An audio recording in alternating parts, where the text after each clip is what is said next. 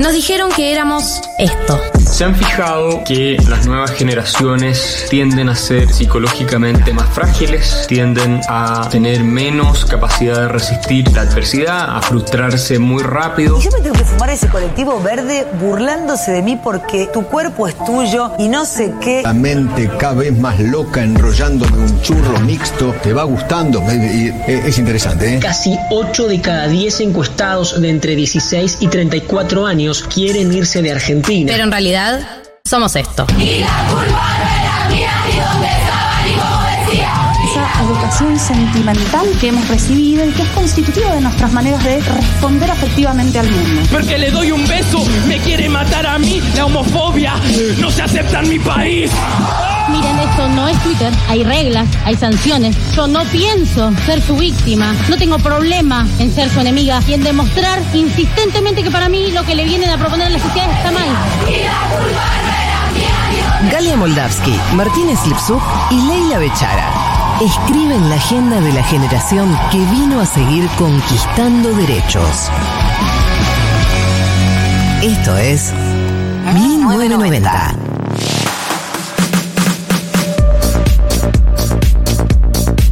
Buenas tardes, grupo. Buenas tardes a todos los que están ahí del otro lado. Bienvenidos a otra edición de 1990. Che, ya mm, vamos un mes. Hoy se cumple un mes. Ay, feliz mes. Feliz mes, grupo. Feliz cumplemes. ¿Son de festejar así esas cosas chiquitas o Ni en pedo. son gente que, tiene ocupaciones? Eh, nu- nunca entiendo por qué. La gente- Solo el mundial creo que es. ¿No? Sí, sí. Me Pero hay parejas que festejan El cumplemes. meses. Sí. Al principio, desde ¿no? que, desde que lo hice y me dejaron, eh, dejé de hacerlo. El, eh, estrés postraumático. es que claro. Con Eh, mi pareja eh, somos tan poco de esos que nos impusimos un aniversario que nos quedaba cómodos. ¿Se entiende? Para festejar. Para festejarlo. Que el tipo el 25 de diciembre. Primero de mayo. Feriado. Los amo. Como que nos Qué conocimos, por esa, pragmáticos. nos conocimos por esa época más o menos, entonces fue como bueno. Conozco pero- gente que decidió eh, ponerse de novia un 29 para poder celebrar con ñoquis. Bien. Ay, quiero conocer a esas personas porque me parece hermoso que lo hayan elegido el día de los ñoquis. Igual a fin de Sí. mes, también. Digamos, También todo. complicado. Bueno. complicado. Y- Hay gente que cobra igual a fin de mes. O todos cobramos al principio. No, va Hay gente que cobra a fin de mes. Los Sí, que trabajan en el Estado Nacional cobran a fin de mes, creo. si Sí, no equivoco. va cambiando días. Algunos cobran tipo 22. No sé, Mirá que bien cobrar el random. 22. Y igual te cambia todo el mes. ¿no? Para mí te hace mierda ¿Qué cobrar es el mejor? te 22. hace ¿Es mejor cobrar el 22 o mejor cobrar el 10? No, el 10 es rejugado. El- ¿Viste? Porque, El bueno, 10 vos es ya Porque ya el el 10, 22 el no 10 estamos- no es que estás temprano, el 10 estás tarde. Claro, el el 10 22 tarde. estás temprano. Claro. Por el mes ¿Qué anterior. No, no, el primero, el primero. Ese no es el juego. El juego es 22 o No 10, estás amiga. entendiendo la Por regla. favor. Yo creo que prefiero el 22. Yo creo que prefiero el 22.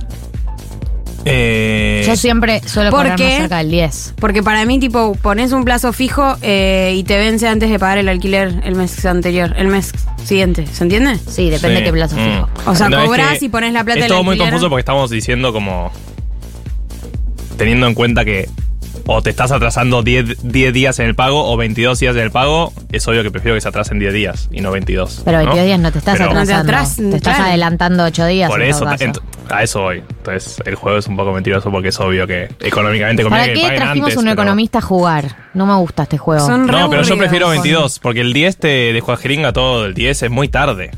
No, el 10 Te queda, te queda muy terrible. lejano. Pero Sí. hay que pagar el alquiler. Faltan 20 días todavía. Ok. Ya Sí, me sí, porque todo, te, te venció la tarjeta, ya estás al horno. Bueno, está bien. Entonces el 22. Hay consenso. Tenés menos días para gastarla.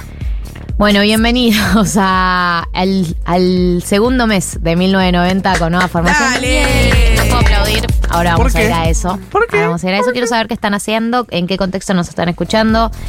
Eh, 11 40 66 000. ¿Qué, me- qué me querés El otro decir? celu quería.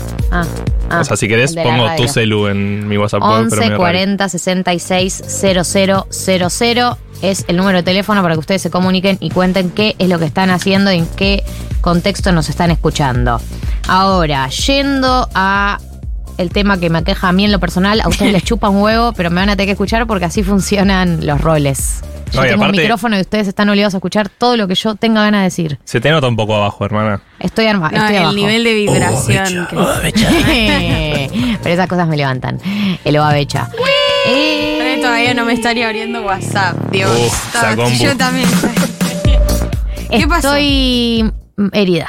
No. Y por eso vine igual a hacer el programa. ¿Espiritual o físicamente? Las dos Gracias cosas. por venir. Eh, vine igual a hacer el programa porque el compromiso es total, pero ayer eh, me cerré la puerta del placar en el dedo. la situación. ¿No te rías? Sí, Puede que la termine. Siento con que puede ser una metáfora de férula. algo. ¿Una qué? ¿Fédula? Fétula. ¿En serio? Una férula. Férula. Una fétula para medejada. Traje mi fédula.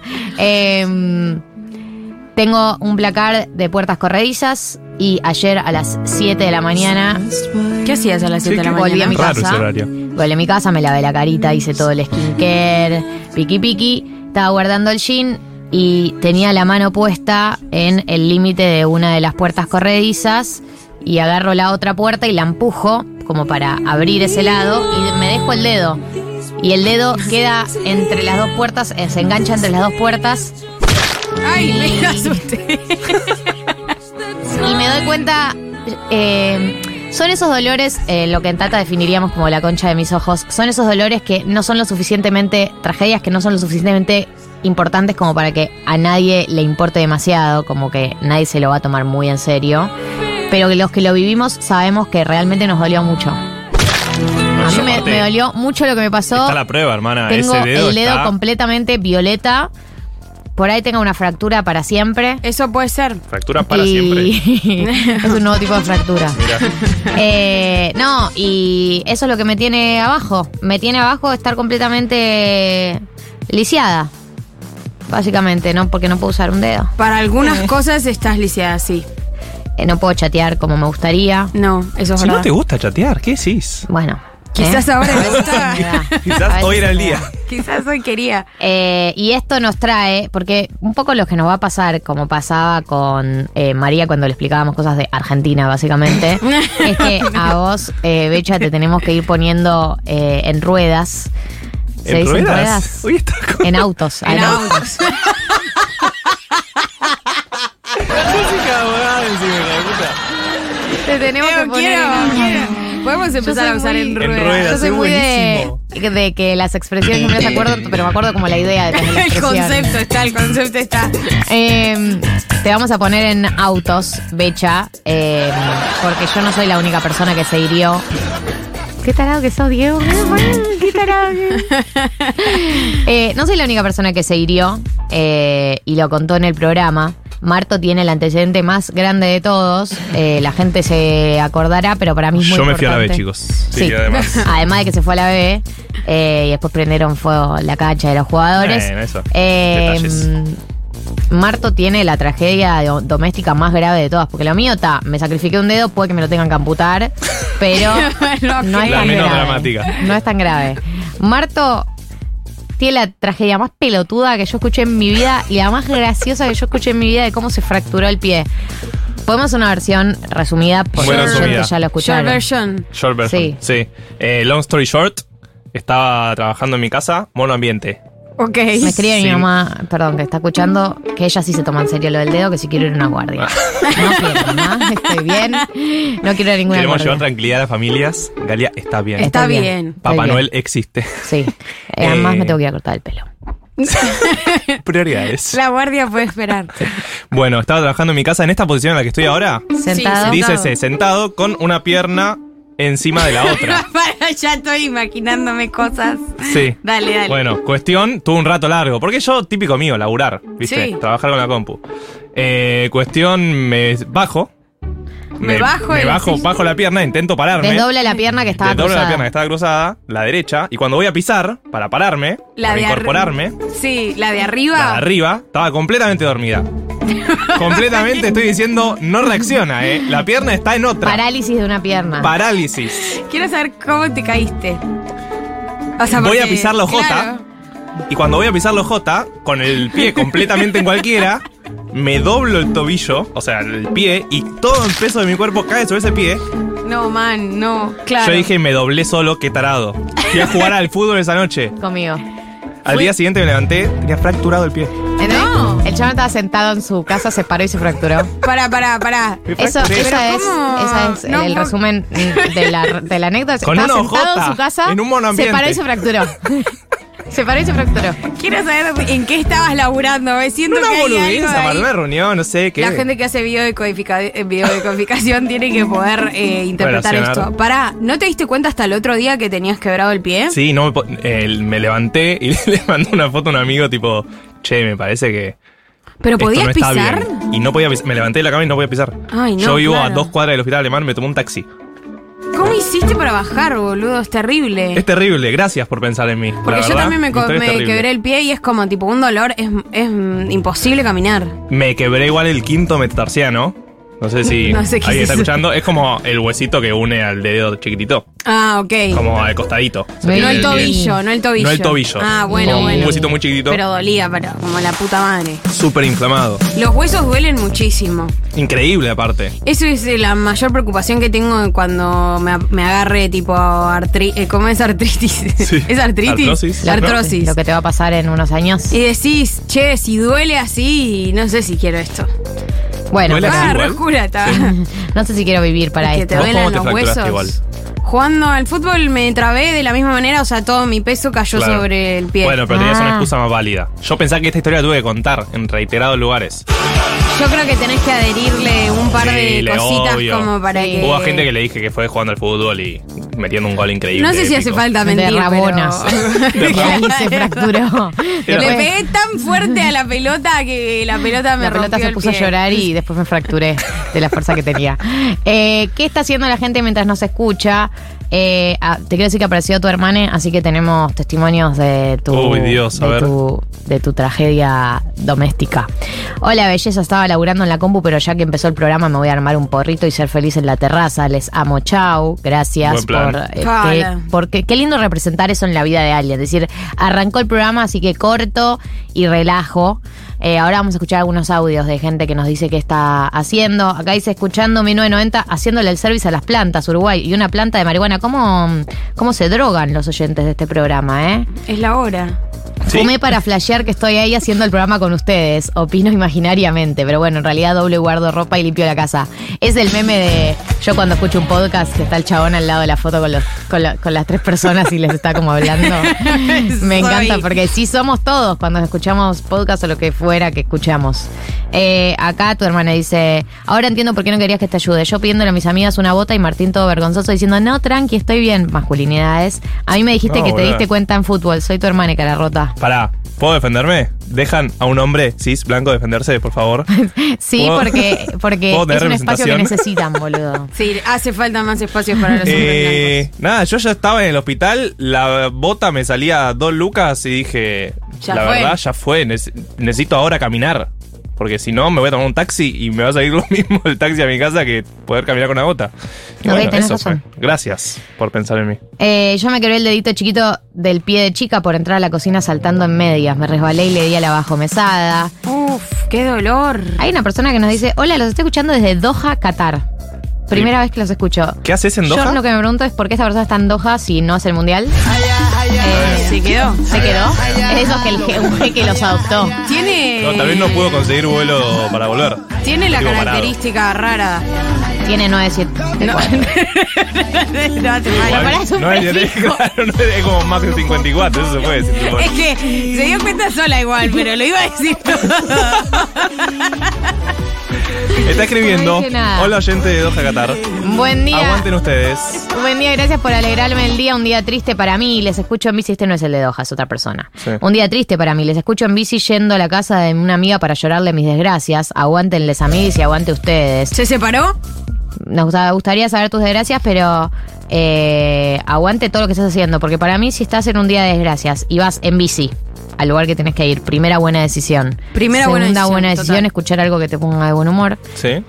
nosotros. Y tercera buena decisión, por supuesto, estar yéndole a una amiga. Eh, hay una persona acá que nos trae una duda existencial del orden de lo sexoafectivo. No, hay consultorio. Hay un consultorio que se dio de manera Natural. natural. Es que Esa somos persona amigos de la necesita, gente. necesita ayuda y yo siento que hay que dársela.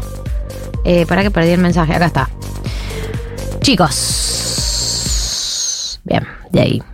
Tengo una duda que me carcome la cabeza y sé que ustedes me pueden ayudar como lo hicieron tantas veces. Él, am- amigas prestadas, flashbacks. Eh, perdón. cosas que están pasando en mis otros trabajos. El miércoles- ¿Querés que hablemos de algo, no, no se terminó ningún programa Ah. ayer. Eh, el miércoles tuve una primera cita con una chica, solo nos conocíamos por Instagram y fue re lindo y mi lectura de que de todo es que funcionó y yo quedé recopado con ella. Dato importante, ella parecía que también, a tal punto de que antes de bajarse del auto y entrar a su casa, me chapó. Pero me está gosteando, hace tres días que me Mm. clavó el visto y quedó ahí. ¿Qué opinan? ¿Vuelvo a aparecer? ¿No hago nada? ¿No le gusté?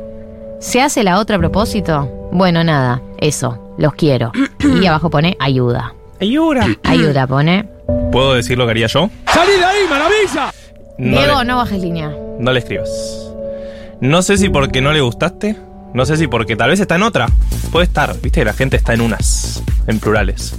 Pero no le escribas. Si ya le escribiste, te lo he visto. Báncala. Em, Si quiere sí, ver, te va a aparecer. Y si no, le vas a escribir en una semana o dos y vas a decirle, che, no, no tenés ¿nos margen vemos de no? acción. No tiene margen de acción esta persona porque le clavaron el visto hace tres días y no hay mucho que uno pueda hacer frente a eso. Y yo te quiero decir algo para que no te sientas mal. Si vos sentiste que la pasó bien, probablemente eso haya pasado. Lo que pasa es que vos no sabés, es la primera vez que la ves, no tenés idea qué está pasando en su vida, ¿entendés? Andás a ver qué chota está pasando en su vida, se está viendo con su expareja, tenía otro vínculo, o sea, como que que te haya gosteado no significa que no haya pasado lo que vos viviste, no es que está loco, la pasó bien seguramente, pero no tenés idea de todo lo otro que está pasando en su vida, entonces, nada. Igual Una- la una señal vez- es negativa, te clavaron un visto hace tres Claro. días, la señal es negativa, pero no te, digo, no te no desmerezcas eh, lo que pasó. Como que sí fue lindo, fue lindo. Hay que abrazar el rechazo, gente. Sí. Está bien, pasa. No siempre se van a sentar y contarte todos los mambos que tienen y explicarte por qué no quieren verte. No, No es deseable eso tampoco. no tampoco. Claro, imagínate lo que hubiese sido No, cita. Me mato. El mensaje es claro. Me mato. Tú te clavaron un visto hace tres días, el dolor es total, pero mejor que sea después de la primera cita y no después de la quinta, que eso ya sería más grave. Bueno, no, dale, bueno, listo, está bien. A ver qué hace la gente. Hola, queridos jóvenes. Yo acabo de terminar un trabajito de revisar un texto sobre aborto, así un toque de militancia este sábado. Y bueno, ahora me voy a almorzar y preparar para salir. Me voy a una, un evento en Campana al atardecer con música. Qué lindo. Que termina a las 11 de la noche. Ideal para esta edad. La verdad que sí. Planazo para esa edad y para cualquier edad. Sí, sí, la aclaración de la edad fue rari. como- Em, es algo que no suele suceder. Nos pasó el otro día que en el, en el evento de Lore Vega, que vino Marto, que no, nos encaró una oyenta y un, un tipo de encare que solemos recibir mucho con respecto al programa es yo no soy de 1990, soy de 1980, soy de 19... Y te dicen, pero igual escucho. Y la verdad es que ya a esta altura el grueso de los oyentes no deben ser de los 90. eh, así que no se sientan zarpados por ser de otra década y ser oyentes del programa. Es Eh, una forma de mirar la vida. Los Totalmente. 90, no, no de. Medio menemista, solo, pero está bien. Está bien. A ver qué más hace la gente.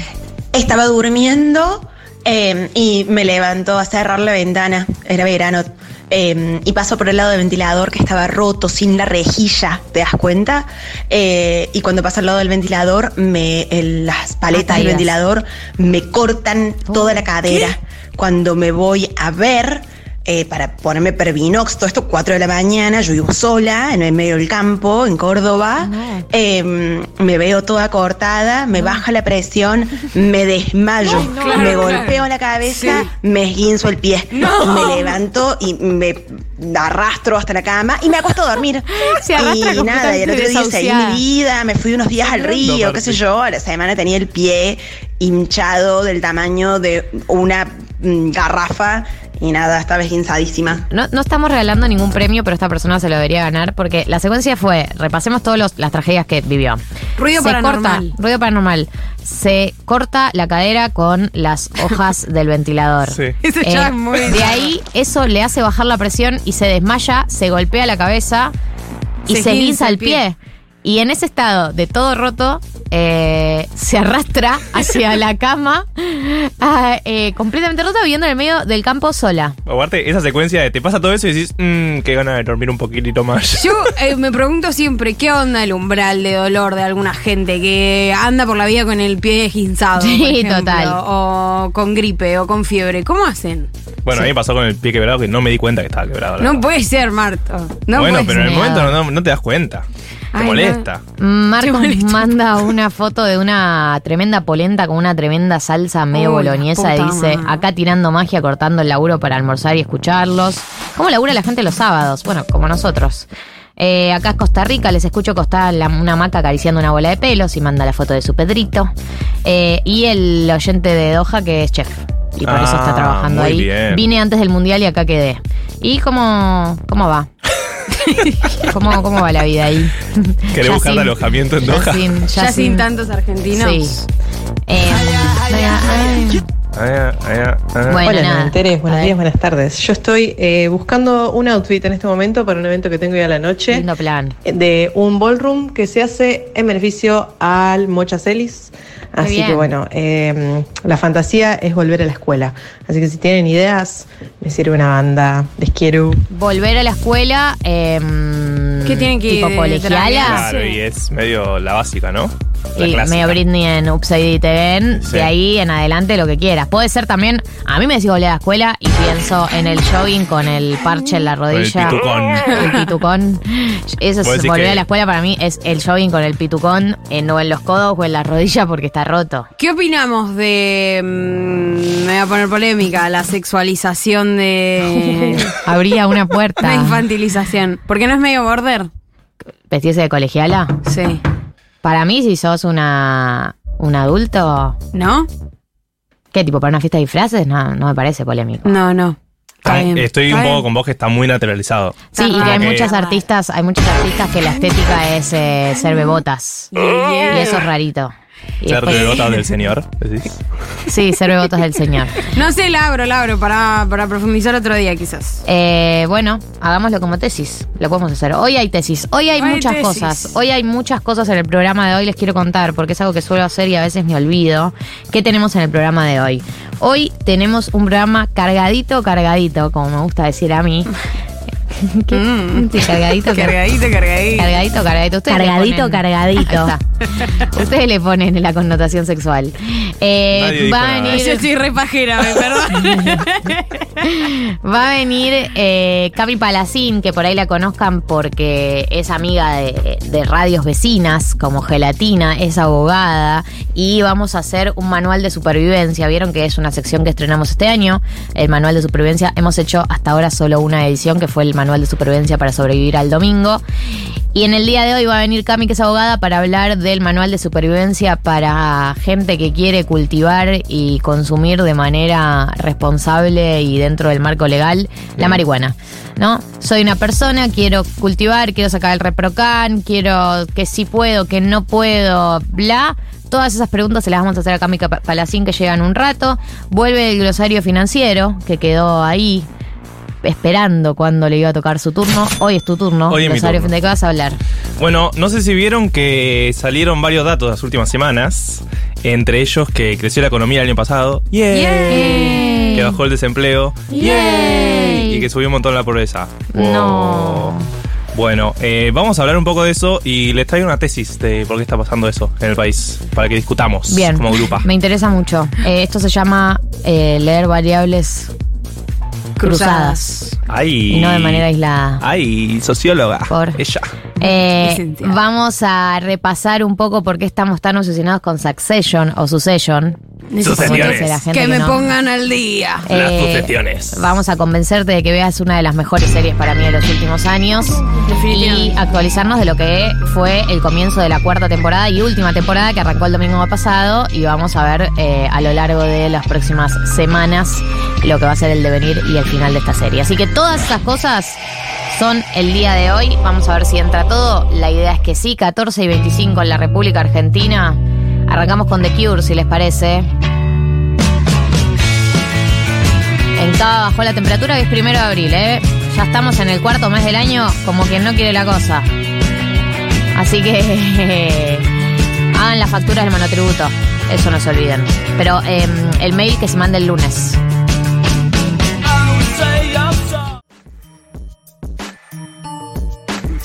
...14.30 en la República Argentina... ...y vamos a meternos en la polémica del día de hoy... ...hoy es día de tesis... ...esto es algo que no lo dije... ...cuando hice la venta del programa antes... ¿Así Sí. que va a ser una sorpresa... ¿lo dije? ¿Lo dijiste? No, no lo dije... Dijiste hoy hay tesis. A ver, no dije de qué. Claro. Hoy hay tesis. De hecho, usted, usted está en este momento presenciando la tesis, aunque no se dé cuenta. No. Y es la siguiente.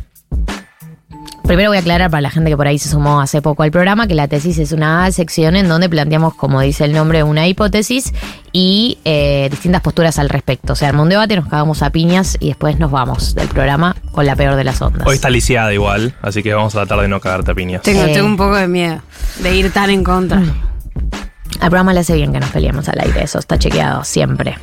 Em, los mejores programas fueron los que me peleé con gente al aire. Y después no vinieron nunca más. es gracioso porque es verdad. Eh, la tesis del día de hoy es básica, es simple. Puede llegar a parecer un tema que está muy hablado, pero es una tesis muy para esta radio, porque esta es una radio que se hace preguntas sobre los vínculos, que se hace preguntas sobre qué tipo de relaciones queremos construir, que se hace preguntas sobre cuán progresistas somos capaces de... O sea, cuánto ¿Sí? progresismo somos capaces de, de- de trasladar de nuestro discurso a los hechos. Y la tesis del día de hoy es la siguiente, dos puntos. ¿Se puede ser amigo o amiga o amigue de una expareja? Oh, qué buen tema. Gracias, Dave, lo tenías preparado, ¿eh? Lo tenía preparado ese dedo loco. Sí. Artista. Voy a empezar yo. ¿Por qué la gente se pone tan mal con los silencios, boludo? No. ¿Por qué? A ver, Yo. Yo van con los silencios. ¿ves que no? No aguantaste ni dos segundos. Literalmente ruido de mato. Estaba bueno ese programa en el cual los conductores se corrían para ver quién aguantaba más el silencio y nadie hablaba. Voy a arrancar con la postura que traigo yo y a partir de ahí abrimos el debate eh, a los integrantes de la mesa y a los oyentes, que ya saben que en el 11 40 66 0000 pueden participar. Em, a priori voy a decir sí. Se puede ser amigo de una expareja. Ahora, voy a ir con un par de em, letras chicas. este Disclaimers. sí, hay disclaimers, por supuesto. Hay disclaimers, por supuesto. Ponenos Yo en ruedas, Creo por que favor. uno puede. Yo creo que uno puede ser amigo de una expareja, sí. Ahora, los pongo en ruedas. Eh, escenario A, donde hay un pero. Si te rompieron el corazón. Obviamente, si te rompieron el corazón, hay un montón de separación. Vamos. Este oyente que pone, sí, fin de la discusión. Bueno, entendía la sección. Me gusta igual. Yo quiero que la gente opine con ese nivel de, de radicalidad, digamos. No, no quiero acá grises. Bueno, no. El gris lo construimos después. Ustedes opinen en blanco o negro. A ver, em, sí. Ahora, si te rompieron el corazón eh, y hay una situación de asimetría muy marcada en cómo se dieron los términos de esa separación, creo que es difícil encarar la amistad, por lo menos eh, ni bien sucedió, digamos. Yo creo que con el paso del tiempo todos pueden ser amigos de sus ex, digamos, ya pasó un tiempo, una vez que están algunas cosas más sanadas. eh, yo creo que todos, pero digo, hablando de me acabo de separar, no sé, estoy pensando en que quiero sostener a esta persona en mi vida, aunque no sea mi pareja, ponerle que ese sea el escenario. Eh, yo creo que si la separación fue en términos muy asimétricos, no, no creo que se pueda encarar una amistad en ese momento, porque nada, es difícil eso, como de desarmar esa asimetría, por más que tengas todo el cariño del mundo, hay uno que quedó muy lastimado y para mí no sé si es el mejor de los escenarios eh, encarar, eh, sostener el vínculo cuando hay uno de los dos que todavía está muy lastimado. Ahí voy. De- ok, ¿Qué? perdón. Hay otro Ahí vas.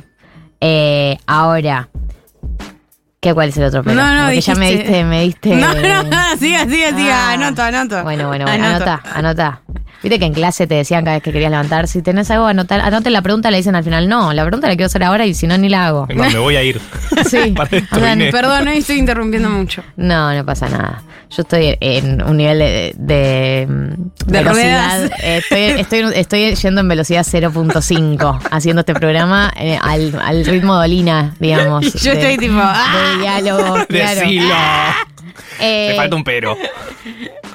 Y también voy a aclarar otro pero que es si. mm, si estás enojado, digamos, si te separás en malos términos, o sea, no solamente te rompen el corazón, poner no te lo rompieron, pero hizo cosas o, digamos, la relación tenía características chotas o sobre el final pasaron cosas chotas. Cuando pasaron cosas chotas, digamos, o cuando estás enojado por algo o cuando te cambia la visión que tenías de esa persona, eh, también me parece que es complicado. Eh, así que, habiendo hecho esas declaraciones, creo que una tengo la convicción, igual esto es algo que aclaro mucho, tengo la convicción hoy, primero de abril del 2023. No significa que voy a tener esta convicción el primero de abril del 2024, pero hoy, primero de abril del 2023, yo tengo la convicción de que no solamente se puede ser amigo de los ex, sino que eh, me parece un planazo. Si es una persona que fue muy importante en tu vida, no veo por qué eh, hay que, tiene que desaparecer solo porque no puedan ser pareja. Eh, esa es mi, mi lectura en términos más generales sobre el tema. Y eso que yo no me considero una persona tan progresista eh, en términos reales, pero como que en eso sí lo siento así. Y lo siento así como en los hechos, no tanto, no necesariamente en la teoría. Listo, terminé. Vas ¿Te sentís mejor persona por ser amiga de tus exes? Para nada, pero por ahí es porque tengo un tema con el apego yo y que no me puedo desapegar de las personas, pero me resulta traumática la idea de extirpar a una persona de mi vida de un día para el otro. Literal, me da terror.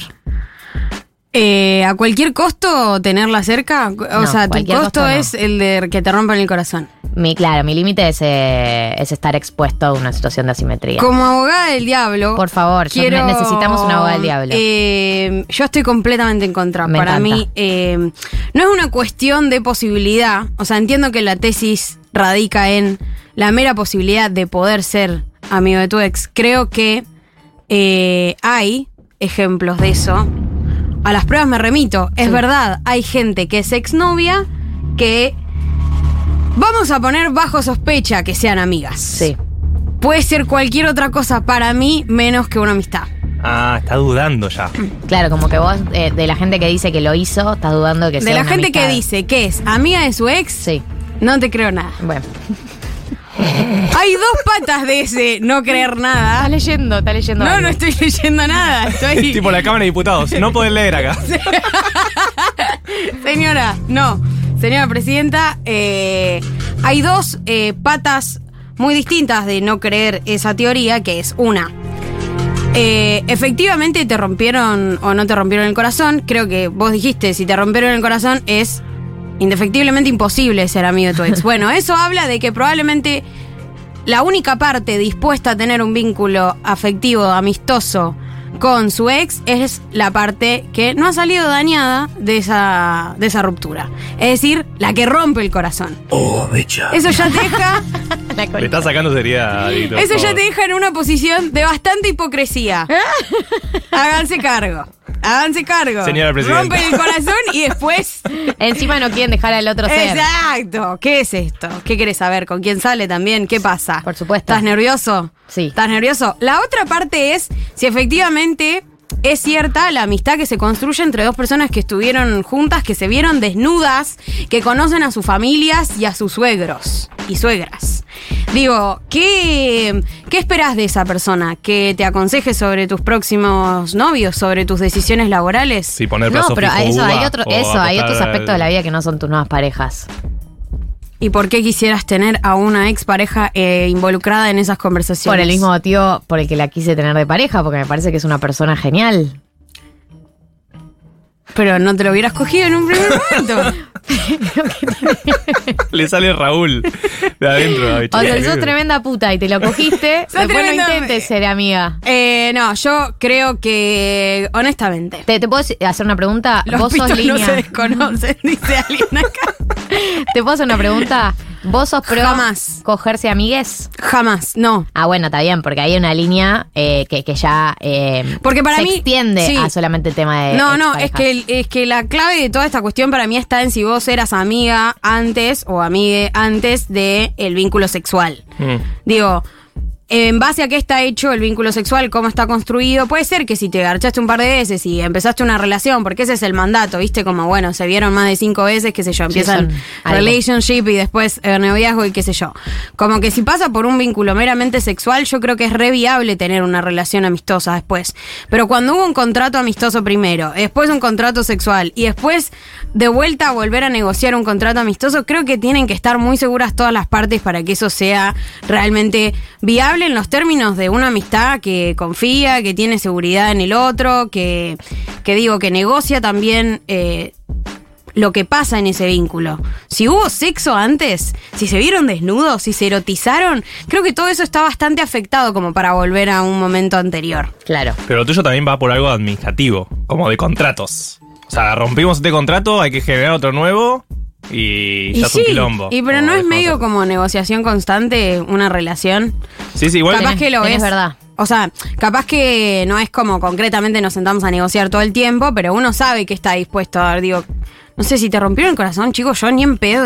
Obvio Bueno, que si es- te rompieron el, corazón es, muy difícil que hagas nada. Para mí, si te rompieron el corazón, tenés que eliminar a esa persona de tu vida por un tiempo hasta que estés mejor. O sea, es la única manera de lidiar con una separación, con una ruptura de corazón, para mí. Hay que separarse. Hay que Eh, separarse. Marto, Eh, yo, en teoría, estoy a favor, porque en teoría, si quisiste mucho a una persona y pasó algo que dejaron de convivir o como el día a día se perdió, pero seguís queriéndola a la otra persona, bueno, en teoría sí, en la práctica me parece casi imposible. Caótico. Sí, sí, sí, es... Es mucho quilombo, involucras a mucha gente. ¿Cómo le explicas al grupo de amigos en común? no hay que explicar ¿Cómo les tanto, explicas a los cómo le digo amigos-? ¿Cómo le digo a mis hijos? grupo de amigos- No, tu grupo de grupo de amigos- puede ser muy hijo de puta en esas circunstancias. Bueno, que también. bueno, que se, que se, Que se adapten, curtan. boludo. Que se hagan de abajo. Eh, bueno, vamos a escuchar un poco lo que tiene para decir la gente. ¿Tenemos audios? A verlos. No, Galia, para mí todos Uh. no. Todo no. Eh, hay vínculos que se rompen de una manera muy dolorosa y eso lleva, digamos, que no te puedas volver a vincular con la otra persona como, como amigos. O sea, sí puedes tolerar estar en un mismo espacio, compartir amistades en común o etcétera, pero no ni en pedo para mí, ni en pedo. Eh, Esta la con pasó el hace tiempo poco, y ¿eh? sanando y toda la bola esa, igual hay gente que no. Sí, sí, el- hay gente... Es ella. Sí, es ella. No, igual Bueno. lo entiendo, si una persona, pero por eso digo, a ver, por ahí ruptura de corazón sirve como referencia para algo más amplio que es eh, si hay una de las dos personas que quedó en un lugar muy dolido y muy asimétrico, es muy difícil empezar a construir de ahí. Pero yo creo que, mm, no sé, eh, hay muchas parejas que se terminan porque esa dupla no funciona como pareja ya. Digamos, para ser novia de alguien, por más que la persona te cae bárbaro, te enamoraste, incluso puedes tener buenas relaciones sexuales eh, y tal. eh, pero para que funcione como pareja, se tienen que dar un montón de factores. Tienen que estar en momentos similares de la vida, tienen que buscar lo mismo. Eh, digo, como que eso. Y por ahí llegan a la conclusión por más que una salga más dolida que la otra. Pero por ahí la conclusión es, loco, no estamos funcionando, estamos peleando mucho. Digo, parejas que se terminan porque no, no, no están pudiendo coincidir en lo que, lo que buscan. Pero no es que hay un tema de un, eh, un- alguien le hizo daño al otro adrede o una cosa, sino más bien como un desencuentro. Eh, que yo creo que pasa en muchos, muchos, muchos casos. Incluso en casos donde después la lectura es que hay un culpable, a veces no había culpables. Para mí nunca hay culpables. O sea, siempre lo que ocurre en la separación es el desencuentro. Me preocupa, o sea, no me preocupa, pero digo, problematizo el hecho de que sea tan fácil generar el encuentro como simplemente separarse y volver a estar eh, vinculados en términos de amistad. No, no creo que sea fácil. Creo que es un proceso, pero que uno puede decidir transitarlo. Eh, no, no va a ser fácil y no es de un día para el otro también. Digo, como que también, a ver, por ahí es un laburo que no querés hacer, porque no es que es algo que se da orgánico. Obvio que no sea orgánico ser amigo de tu ex. No, espero que no, porque si no sería como un mandato más. De como que ahí voy como con la idea esto de ser progre. Ser progre, llevarte bien con tu ex. No. Es que por eso para mí, para mí, yo no lo digo desde un lugar teórico, jamás intentaría forzarme a mí misma a hacerlo. Las veces que lo hice, lo hice porque lo sentí de esa manera, no porque sentí que tenía que hacerlo. Pero bueno, ahora escuchemos a la gente. No soy ni seré amiga de ninguno de mis ex. Dios. Porque. La bandera, mm, en alto. No para mí, seré. cuando un vínculo se termina, tiene que ver con que hay algo en lo que ya no estamos de acuerdo, más allá de que se terminen buenos términos o no. Y es importante darle un corte a eso también. Estoy de acuerdo, hay algo que nombran acá en el chat, que es el paso del tiempo. Eh, acá. Sí, es fundamental. Eh, ay, se me perdí un mensaje. Acá, hola, me parece importante lo que dice Galia del tiempo. Durante el 2017 estuvimos de novios casi un año con mi ex y cuando cortamos yo fui infiel. Ah, no, y cortamos cuando yo fui infiel. Tuvo que pasar un tiempo largo para poder volver a encontrarnos de otra manera. Nosotros ya éramos amigos antes de ser novios. Hoy en día somos como hermanes, nos vemos todas las semanas, seguimos compartiendo grupos de personas y trabajo y él es muy amigo de mi pareja actual. Para mí hay algo fundamental. Para, yo, ¿Puedo- tipo, puedo levantar no la podés mano? hacer juicio de valor. Ay, recontra, perdonen oyentes, pero no, no, no. Para mí hay La algo fundamental ahí. sus, sus- sus historias. ¿Qué No es? tengo ni idea quiénes son, chicos. Voy a que opinar. tienen un grupo en común. Si tenés un grupo en común, hay algo de que por, si querés mantener el grupo y ambos siguen con la intención de seguir en ese grupo, eh, Ese grupo. ese grupo, esa grupa, eh, nada, es como que tenés que fomentar un poco que no sea inviable ver a tu ex y que se quiebre todo ahí. Voy a sumar gente que está a favor mío. Eso Si es ser progre, soy progre. Una de. Sí, estoy feliz de haberle puesto fin al patriarcado. Una de mis ex es de mis mejores amigas, dicen acá. Tuvimos que hablar mucho al cortar, pero hace años que funciona y muy bien. La quiero mucho y hablamos de todo, incluyendo nuevas parejas, y nunca más pasó nada entre nosotras antes que me desvirtúen mi mensaje Leila Becha. Dicen como que la vas a. La vas a censurar. No, ¿que es alguien que conozco? No, no sé, no Qué sé. miedo. Fíjate la fotito a ver si la conoces. Ahora quiero saber quién Hay es. persecución de oyentes. Eh, No, para, para. Hija de puta. a ver qué dice la gente. Es como cuando se abren los vínculos. Yo creo que cuando un vínculo nace en una relación abierta, eh, hay otros códigos ya de entrada, lo cual me parece mucho más difícil que no haya rispidez si el vínculo se abre después de haber sido una pareja cerrada. Eh, bueno, eso es lo que yo pienso y por mi experiencia puede haber obviamente otras situaciones, pero eh, en mi experiencia eh, creo que reconfigurar algo que ya tiene una historia, que ya tiene como una base de algo, es mucho más complicado que cuando de entrada ya la- las cosas son eh, así abiertas o si tenés un vínculo monogámico que siga siendo así. Y bueno, Se suma la teoría de contratos. De Estoy de acuerdo, pero igual ¿Viste? para mí, pero igual para mí se pueden renegociar los contratos. Conozco mucha gente que abrió No, eso pareja seguro. En el, en el, en el transcurso. La vuelve a Y cerrar. es lo mismo que. Lo, mi- o la vuelve a cerrar después, pero digo, eh, lo mismo de lo que vos hablabas recién, Becha, de. mm, eh, de que va a ser raro, como que para mí también, si venía una pareja monogámica y decidís abrirla, obvio que va a ser raro al principio y, al- y va a salir mal, y van a discutir, y van a hablar, y van a hablar, y van a hablar, pero eso no significa que al final del camino no puedas hacer ese traspaso. Absolutamente no, nada significa lo, lo concretamente determinante, ¿no? O sea, nada es determinante, chicos. Por Eh, supuesto. ahora no te bajé de tu postura, ¿eh? No, no, pero. Porque no te quiero ver. Pero sí me, sí me parece que hay Tenés algo. adeptos en el chat. Y, los estoy convocando a que armemos el frente monogámico. No, mentira. Dios, patria y familia. Dios, patria y familia.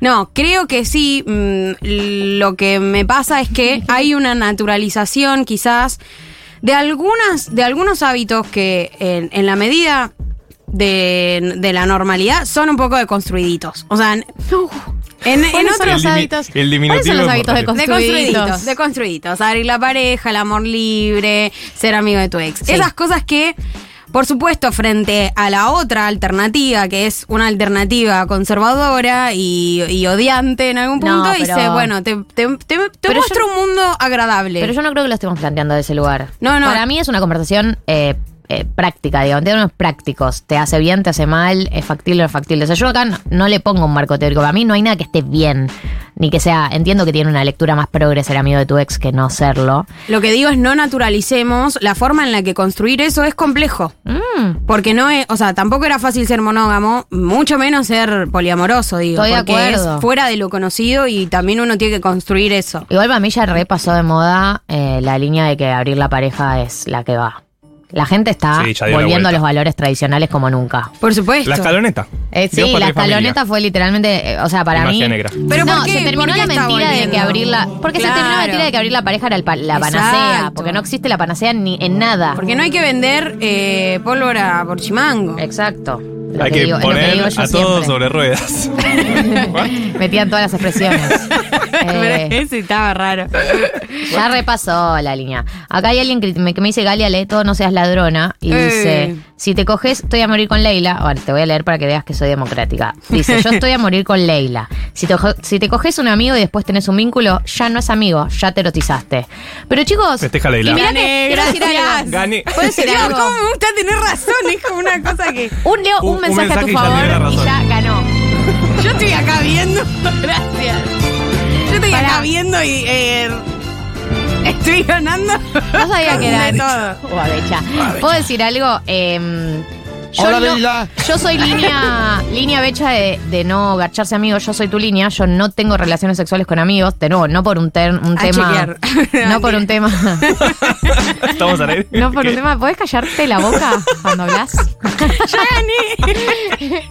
Eh, Ya la no, pero, no por un tema. golpes bajos. Ya, ya era ilegal. Esto es el no vale que te metas. Esto, como dice, es falacia dominem. Viste que tiran esa. Un, un libertario. Digo, digo, entonces, digo, Palacio Domine. Digamos. Perdón, volvé, volvé. Lo que digo es, yo soy re línea vos en términos eh, que también soy re línea muy ortodoxa, no cogerse amigos. No, de nuevo, no por un tema teórico. Me pasa que en términos prácticos, mm, encaro por el lado de la amistad o encaro por el lado de, de gachar. Me pasa eso, como que lo tengo medio disociado. Pero aún, aunque pienso eso, no estoy de acuerdo con que si te garchaste a algo, ya- a alguien ya te erotizaste y entonces no eres amigo. No, hermana. No es que te venía, garchaste pero a alguien venía y ya bien y te cagaste de risa en el medio y ya está, perdiste. Vos, Y pará, mirá yo no dije eso. amigos. No, acá la compañera, compañera del chat dice eso. ¿Qué dice? Que, que erotizar eh, elimina si la te amistad. coges un amigo y después tenés un vínculo, ya no es amigo, ya te erotizaste. Y yo no pienso que por Sí. cogerte a alguien y que te hayas erotizado significa que no puedes ser amiga. No, no, no, en absoluto. Gracias. Yo creo que lo que se complejo. Me habla reconfigura- Julia al oído, ¿eh? No es que estoy hablando sola. Creo que lo que se reconfigura ahí es que aparece eh, el erotismo como eh, criterio de encuentro. Y eso es muy difícil volverlo atrás. Güey, pero puedes Pero puede no ser el único de, criterio. de alguien con... Oli, ver, justo, bien. justo, justo me volví a ver con mi ex después de seis años. Upa, Garcharon. seis. Eh, yo le rompí el corazón y él siempre me pareció lo más, pero bueno, en ese momento no podía con eso. Eh, nos vimos y todo fue fantástico, pero porque me quiero casar. Ahora estoy súper enamorada. Ni en ¿Con pedo él? me veo con No, un con ex. otra persona. Ah. Me haya hecho mierda a mí o yo lo haya hecho mierda a él eh, para ser amigos. No, no, no. No. Bien. Eh, Es tan gurrienta, porque se casó y que lo fue a ver Alex. Sí, le Hola, me a casé. anillo, así. Amo a Leila, vino a decir lo que pensábamos, pero el 2018 nos quitó. Uy, no me pongan Oigan, en ese sí, lugar. Sos, sos eso, Leila. Sos, sos la de representación, sí, del primer peronismo. Traigan a Guille Moreno que la rompo. Eh, acá dice, hola 1990, un ex me rompió el corazón, volvió a aparecer después de siete años. Yo de entrada le dije, vos no querés mi amigo. Así lo Tercera vez, que, tercera vez que nos vimos, garchamos. En la práctica a mí no me funciona ser amiga de mi ex, aunque todo bien. Acá nos dicen, me encantaría que pase esa amistad, pero siento que es bastante imposible. Eh, y acá dice, esto aplica a los vínculos entre chabones eh, o con chabones. Entre minas ni nos lo preguntamos, quedamos mejores amigas barra familia y capaz hasta somos madrinas del casorio que tienen con otra. Eh, está hablando claro. ¿Está- ¿Están hablando, están Sí. hablando de las lesbianas? Están hablando de lesbianas. No metan a todas las Están lesbianas. hablando en de lesbianas. Not all lesbianas. No todas Galia, lesbianas. la verdad que es hermoso lo que decís, pero no sé si existe, no sé si es posible.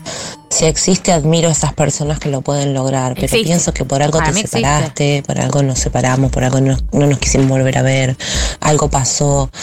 Eh, y volver es como volver a, a relacionarse con esa persona. Me pregunto, ¿a son de qué? ¿Para qué? ¿Para ¿Para qué? ¿Por qué? Porque, no sé, boludo, fuiste pareja, estuvo cinco años, poner, no sé, cinco años, de dos años, un año, lo que sea, pero estuvo ahí, firme junto al Soltá. pueblo, siendo tu pareja, bancándote, queriéndote, pensando que sos fabuloso. Tan eh, firme no estuvo siendo- porque se fue. Ah. Lo dije o lo pensé.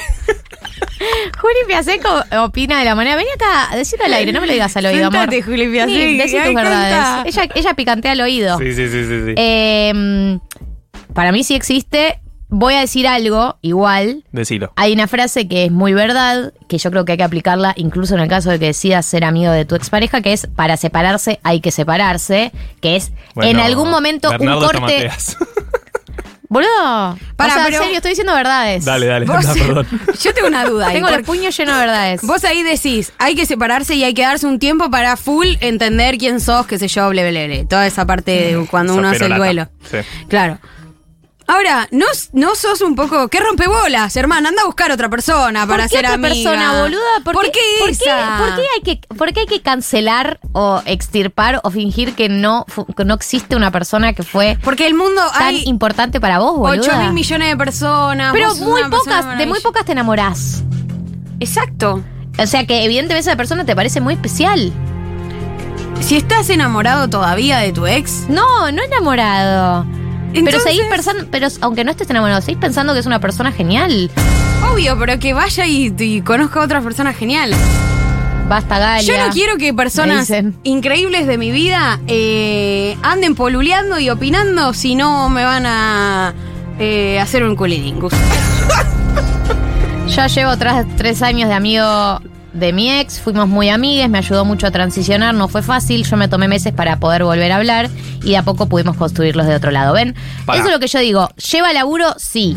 ¿Es natural? No, a priori no es natural. A veces acá. Pero se puede. En este caso, para Estoy mí, completamente se contra. cumple algo específico que hay relaciones que son especialmente importantes en las historias personales. ¿No? Estamos de acuerdo. Por que no es lo mismo. Puede haber sido Tu dos meses, tres noviecito, meses. sí, sí. eh, pero tal vez fue súper importante porque fue ese momento. Se falleció, tu, la, Tu mamá, sí, y estuvo al ahí. lado, total. Entonces hay algo de lo personal. Saliste campeón, estuvo al lado. Claro. Perfecto. Eh, voy a- Bárbaro. tengo que salir un a teatro, defender. re lindo. dale. Re buena obra. Casi ganas un Oscar, sí, dale, bárbaro. Tengo que salir a defenderme porque me están diciendo ya está Galia, solta a los ex. es medio tóxico querer ser amigo de tu ex. Eh, yo quiero decir algo. Yo eh, hago esto y para ser amigo de un ex tiene que haber voluntad de los dos lados. Y Voy a decir eso nada más. Así, pipu, pan, no dicen nada. Claro, no son pasivos obligados a ser mis amigues. Por supuesto en que no. todos los casos donde lo hice, había voluntad del otro lado. Si no, no se puede hacer. Eh, nadie obliga a nadie acá, a La nada. aclaración del consentimiento. ¿Eso es real? ¿Hasta qué medida uno no está traumadito y dice, ay, No, quiere ser mi amigo de vuelta? Hay un momento en el que Gali. sí, tal vez la primera vez que se encuentran a tomar un mate, decís, che, no debería haber eso. So- Ese es el meme de jaja, no debería ser eso. Pero Con- después pero ya a ver, si tampoco se es que- mantiene el Raro, ¿no? vínculo, Tampoco es que la mantiene el amistad vínculo. con tu ex. Pero no es que la amistad es tipo, ah, estoy rehablando todo el tiempo, estoy viendo todo el tiempo. Es una amistad del orden de te podés juntar una vez cada tanto, actualizarte de tus cosas, cagarte de risa y que esté todo bien. Esa es la amistad. Tampoco es que es una Pero si amistad. a veces tenés ganas de chaparlo, para mí no hay amistad ahí. ¿Por qué? Si te estás reprimiendo las ganas de garchar con tu ex, Decirlo al aire. Esta me habla al oído. Estoy cansada de que me hables al oído. Hola, hola, ¿se me escucha? hola, Yo quiero decir que estoy full en el lado de Gali. Gracias. Que de hecho me parece hasta una red flag las personas que me dicen, tipo, no puedo construir amistad por relación. Me, da- me angustia, me da miedo. Y es Juli, vos sos del 2000. O sea, andate a, otra, eh, a otro programa, la verdad. Porque la gente de los 90 piensa distinto. Pero amigues, ¿a qué se refiere? ¿A verse una vez o dos veces al año y tomar un café? Claro. O No sé si una vez al que se año. ven seguido, que comparten grupo. Porque la primera opción, sí, la, la hice. La segunda, no sé. Eh, no sé, eh, hay dos extremos, o sea, no sé si eh, una vez al año ni todas las semanas. Creo que la gente que comparte grupo se ve obligada a veces a hacerlo, pero eh, algo, un intermedio, verte cada tanto. Quiero decir que hay gente que me apoya, yo no estoy leyendo porque no quiero ser tendenciosa, pero hay muchos mensajes que me apoyan. Sí, sí, están, están. Sí, para mí Existen no esas es- no personas es que no piensan que soy tóxica. Es Full una becha grieta. el No, no, Oh, becha. no, no. Eh, Yo no chiques. quiero convencer a nadie. Eh, eh, insisto también, eh, eh, Sí, nos tenemos que ir. coincidimos acá en que efectivamente es práctico el problema. Hashtag es más complejo. Y fíjate, ¿Quién y quiere es todo ser? un tema, ¿viste? Vos sabrás. Bueno chicos, no dale. Un ¿qué poco estoy con Becha, eh, perdón chicos, eh, Perdón. porque es como Sácalo, ser amigo. aire. no, no, mentira. Están callando Me los siento oyentes. hiper mega interpelada por esta tesis porque soy amiga de mi ex, eh, porque compartimos un montón de cosas, amigos en común, trabajo, Trabajo y es un tema nos también. aconsejamos qué hacer con nuestras vidas, Ah, eh, nos apoyamos en ¿Estás el enamorada? Eh, cuando estamos del orto. Eh, o sea, no cogemos más, no somos pareja, pero somos amigos porque nos queremos, porque nos conocemos, porque hay confianza y no sé, está bueno. Bien. 14.59 de la República Argentina. Hay muchos mensajes que no les llegamos a leer, mucho todo de todo, eh, pero no podemos seguir porque está Cami Palacín y no la quiero hacer esperar más. Y tenemos un programa por delante, aunque no parezca, porque las cosas se estiran un montón. Así que 15.00 en la República Argentina. Escuchamos a Tyler the Creator y seguimos con más 1990. 15.05 en la República Argentina, entramos en la segunda hora de programa y hay muchos mensajes por el tema de los ex, chicos. Eh, evidentemente tocamos una fibra. Eh, quiero leer este mensaje. Hoy en otro día, este es un mensaje de un oyente. Hoy en otro día en Perros de la Calle, digo Luzu, digo hablemos sin saber con Galia. Una- ustedes se dan cuenta de las cosas que a las que uno se expone en este lugar. Yo soy una víctima, básicamente. de Lo que uno tiene que críticas soportar. Y encima lisiada. Me cierro. Y me tengo que bancar que me diga Luz, su perro de la calle. Otro día, en hablemos sin saber con Galia. Igual es un poco verdad. Pero bueno, ¿qué puedo hacer? Estoy en este lugar. No me queda más opción que hablar sin saber de cosas. Eh, pero hoy vino alguien, es un poco el rol de Sí, la obvio. persona que está acá al frente del micrófono. Eh, vino una invitada que eh, sí sabe de cosas. De hecho, está convocada en eh, parte por eso. Es Cami Palacín. eh, por ahí la conozcan de medios amigos. Por ahí todavía no. Y la conocen con nosotros. Eh, pero primero de todo, bienvenida. Cami. Hola, Oli. ¿cómo están? Gracias. Bien, ¿y vos? Me encanta su programa. soy ¿En fan. serio? Sí. Bueno. Ese programa que haría si tuviera amigues. Es muy lindo que No digas. tenés amigues. Eh, si tuviera amigues fue que quisieran hacer raro. Claro. Claro. Ahí va, Por suerte había tengo un asterisco amigues. rari. Tenés- Tranqui. Eh, Amiga del ex. Bien, Em, buena pregunta. O sea, ¿Cómo te en explicas? la, teoría, en la teoría me parece que está bien ser amiga de tu ex. Como que ya desde el vamos plantear que no se puede, me da también medio a, pero ¿para qué estuviste tanto tiempo de pareja? Estoy pensando en una persona que estuvo, no sé, tres años de pareja, Sí. en pareja. Es raro no querer ver nunca más a esa persona. Digo, forma parte de tu vida, es alguien importante. Y en la práctica, En la práctica creo que es complicado, pero que depende mucho de cómo se separaron. Bien. ok, bien. pero estoy más ancha con Galia. Yo creo que no, tres, años, tres años en la vida de alguien no es nada. Bueno. Pero, depende, es como en nada. pareja, tres años es como los años de los perros. O sea, tres años en pareja se viven cosas mucho, muy intensas. No lo mismo tres años en Relativo, amistad. relativo. Dejen de hablar de Bueno, esto, por sí, basta favor. soltar. Pesadas. Eh, Tenés amigos, tenés conocimiento y tenés un delineado muy lindo. Te lo quiero Espectacular. decir, tenés un delineado Gracias. naranja, eh, sí. y alguien tiene que decirlo antes de que arranque la nota. Se ve que voy a tener que ser yo. Nadie lo va a decir, Qué lo suerte. digo yo. Un rol histórico. dijo. Eh, Cami, sos abogada, ¿esto es real? No. Empezando, no, no soy abogada. ¿Estudiaste Derecho? Eh, ¿O estás estudiando cosas, Derecho? Como dijo el expresidente. Bueno, contame. que- pero soy casi, que- me recibo ahora, chiques. Contá, claro. ya. Estudiaste. Derecho y te vas a recibir. Sí. O sea, me te hizo una pregunta de este tía. año. Tipo, ¿cuánto falta para que te Sí, recibas? La peor. Igual Sí, la peor. yo ya está. O sea, Como ya aprendiste lo que tenías ya que está, aprender. sí, lo estoy haciendo para ¿Qué la te falta? matrícula. La matrícula necesito para Claro. ejercer. Claro. Pero me- ya no me queda la práctica, que la estoy haciendo. Y este año termino. La práctica es como la tesis. Sos muy joven, ¿no? ¿Qué edad Eh, tenés? soy, eh, tengo 25. Claro. No Claro. sé, o sea, normal, bien. Joven bien. Joven. Está bien. Sí. Sí. Está bien, también sos joven. No, no soy, soy de los 90, tranqui. Está bien. Entro, claro. Puedo Sí, sí. acá. Eh, bueno, no, pero en este último tiempo estuviste laburando mucho con todo lo que es divulgación, Sí. eh, por lo que estuve mirando y chusmeando. Eh, ¿Y tenés, eh, te, te querés encarar para ese lado? Sí. Eh, Ya, no hay preguntas, estoy full tía, ¿no? presento que es una ¿Y el entrevista novio para laboral. cuándo? Bueno, eh, sí. ¿Cuándo vas a sentar cabeza? Me gusta, eh, eh, no sé, eso. Eh, pero me gusta mucho la divulgación del derecho. Eh, me gusta mucho la divulgación en general. Claro. Pero bueno, estudié derecho, así que luego sobre derecho.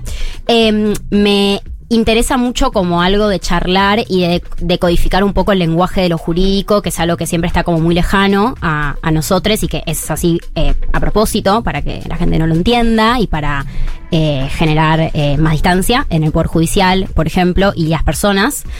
Eh, y por eso me gusta como poder hablarlo con un lenguaje llano y tal vez como, nada, eso, ver un poco eh, qué es lo que la gente eh, piensa de cómo es la situación legal. En este caso, por ejemplo, vamos a hablar del porro, de la Mm. marihuana, de la legalización de la tenencia y cómo es en la práctica. Yo cuando me dijo Juli que era un manual de supervivencia, Ajá. yo un poco dije, uy, voy a ir, no quiero tirarles abajo, Claro, porque No hay forma de sobrevivir, Manual gente. de dejar de fingir demencia, tal vez puede ser como me algo de. encanta. Ay, deberíamos haberle poder. puesto así. Para Manual conocer de qué dejar de onda. fingir demencia. Yo, por ejemplo, pensé en preguntar, en iniciar un poco como es- con esta pregunta. ¿Ustedes creen que eh, hoy en día en este país es legal tener droga? Podemos decir marihuana en particular, pero cabe para cualquier droga, Sí. para tenencia, para consumo personal. Tener, no estoy diciendo Me siento en los ocho escalones. Para, para, ¿Qué para, piensan? No, pero sentido común. O sea, si vos tenés porro en la eh, mochila, Hasta estás en una calle, cantidad, hasta una ¿qué cantidad. piensan? Creo ¿Piensan que, esta, creo que esta respuesta la sé. A ver, A ver. yo confío mucho en vos, Bechao. creo sí, que- porque vos te, te financian los del porro. ¡Eh! ¡Conseguí tu trabajo! ¿Qué me decís? La sabortera Vos sos César. amiga de tu ex, yo Está hago financiada, por, está financiada por el porro. por solo. sí. Yo creo que es eh, ilegal, ah, creo que es legal consumir, ilegal tener, ¿no? Hay ¿Ilegal algo de todo? eso. Creo que es Fue confuso por cómo está lo- legal consumir, o sea, a vos no te pueden eh, meter en cana por consumir droga. Por estar fumándote un porro. Claro, porque eso es tipo algo de tu libertad interna. Lo que sí es ilegal Interna. es la Ivana aportación. Nadal. Ok. Espera, pero si te estás fumando un porro, ¿no estás portando? Y por eso es la, Además es la- de esa es la trampa. fumártelo. Esa es la trampa. ¿Yo Bueno, puedo sí. arriesgar? Ahora, Para mí en es- un momento va a entrar alguien que sabe, ¿eh? No, Sí. Para Ya, siempre. guarden. Es que me Teoría. gusta qué onda, qué es lo Para que mí es piensan. ilegal, Es ilegal. pero la jurisprudencia. Ah, Ay, eso. tiró palabra difícil. La jurisprudencia. ¿Qué es la jurisprudencia? Los fallos, las claro, sentencias. como que ya la corte dijo que no te puede meter preso por si es poco, entonces Ah, como que es ilegal, pero en la Sí. práctica pasó a ser ese gris oscuro de que no te pueden meter preso. Bueno, bien, basta- se acerca bastante a la Ay, realidad. ay, ay, ay, Bueno, eh, ahora para ir un poco, ¿querés- ¿vos, Gali, querés arriesgar algo o ya No, está? ya- dije todo lo que tenía Eh, para contextualizar. Sean amigos de sus ex. Ah, no. Y no se puede fumar por la Claro. No. La ley penal de la ley de drogas, que es una ley eh, federal, o sea, que rige para todo el país, es del 1989, o sea, tiene 30 y pico, 34 años más o menos. Es una Sí. ley vieja. Es una ley que tiene escalas penales muy altas, o sea, es muy punitivista y, en particular, en el artículo 14, lo que dice es que está penalizada la tenencia de droga con un mes a dos años de cárcel si esa tenencia, o sea, esa droga es de escasa cantidad, dice eso, escasa cantidad, y si no hay posibilidad de que uno piense que eso es para comercializar. La formulación es muy amplia, literal. Dice, aunque por su escasa cantidad y otras cuestiones, surgiere sin lugar a dudas que eso era para, para consumo personal. Entonces, la ley tiene una formulación muy amplia. Hmm. No dice ni discriminan drogas, o sea, para la ley todas las drogas son las drogas. Claro. Y tampoco discriminan cantidad. Vieron que hay como una idea de, no, bueno, hasta 5 gramos es consumo pensaba. personal y, bueno, no, eso no existe. Ah. En nuestro país no existe. ¿Y de dónde salió ese mito?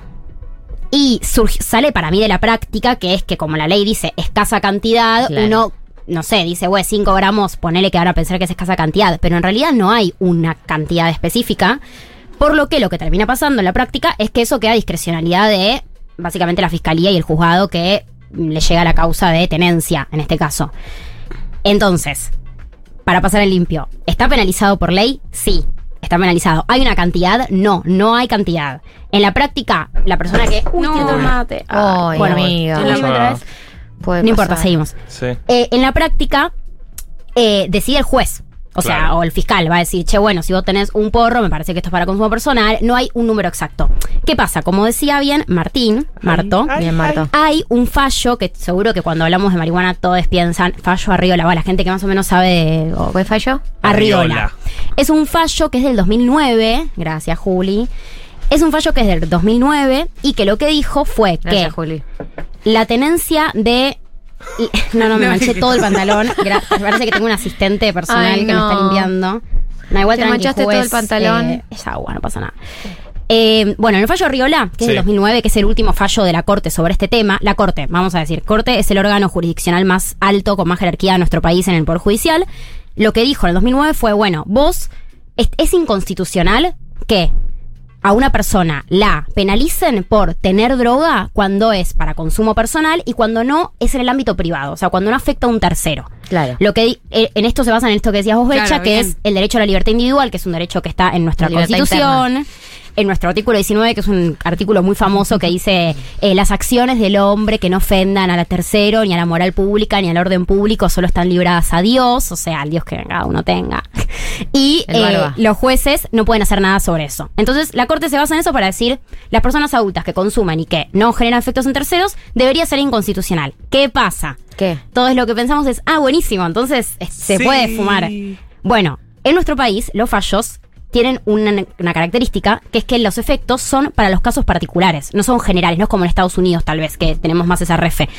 Los fallos, o sea, en el fallo de Arriola, los efectos del fallo tuvo efecto para la gente del caso Arriola, no para todes. No es que se derogó la ley penal Claro. de drogas o ese artículo. No, claro, o sea, si a vos te agarran, básicamente te- tu abogado tendría que apelar al fallo de- para decir Claro. que a vos te deberían hacer lo mismo. Claro. Ok. Ponele, o sea, sí, sí es eso. Lo que el precedente de la corte es muy importante, como es, es muy importante que el máximo órgano jurisdiccional diga, che, esto debería ser inconstitucional, pero en la práctica los casos son todos diferentes, pues siempre los casos son distintos. Sí, Eh, la cantidad de, de gramos que tenga. Claro, mi- mil cosas que eh, afectan. Y además, depende mucho del juez, porque el juez no está obligado a, a hacer lo que dice la corte. En la mayoría de los casos sucede que terminan fallando, que cuando es poca droga, te archivan la causa porque tiene sentido lógico que uno piensa, güey, si yo apelo y llego a la corte, la corte va a decir que esto es inconstitucional, pero en la práctica muchos jueces pueden decidir lo que quieran, o los fiscales, que a veces son más conserva, lo que sea, y cagaste. O sea, hay mucha inseguridad jurídica al respecto, como no es que porque la corte dijo eso en el 2009,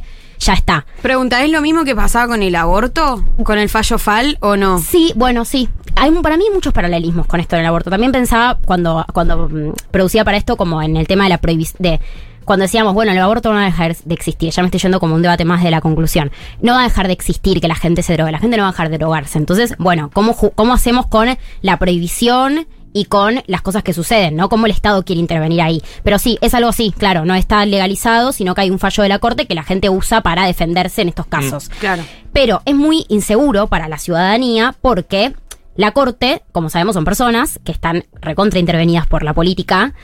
La Corte cambia, o sea, van cambiando los jueces y también pueden cambiar sus posicionamientos sobre, por ejemplo, esto, tenencia de drogas. De hecho, es muy gráfico cómo con los años la Corte fue cambiando de parecer sobre este tema dependiendo el gobierno, dependiendo como el, el escenario político y social. En la dictadura hay un fallo sobre este tema de la Corte que decía la drogarse, básicamente sos un hijo del demonio, es increíble ese fallo, Scolavini se llama, si alguien interesa es buenísimo, es impresionante. Después del 89 hay otro fallo que lo que dice es, che, todo bien, debería ser inconstitucional que te penalicen por esto, o sea, 89, democracia. Luego, en los 90 hay otro fallo que vuelve a penalizarlo, o sea, los 90, momento como de nuevo más conserva, menemismo, bla. 2009, gobierno de Cristina Kirchner, democracia, la Corte Se copa de dice nuevo. esto, claro. O sea, Claro. puede ir variando el criterio. Y eso sí es una. Necesitamos una ley. Arre. Bien. Es chiste, pero no Sí, es chiste. Hecha.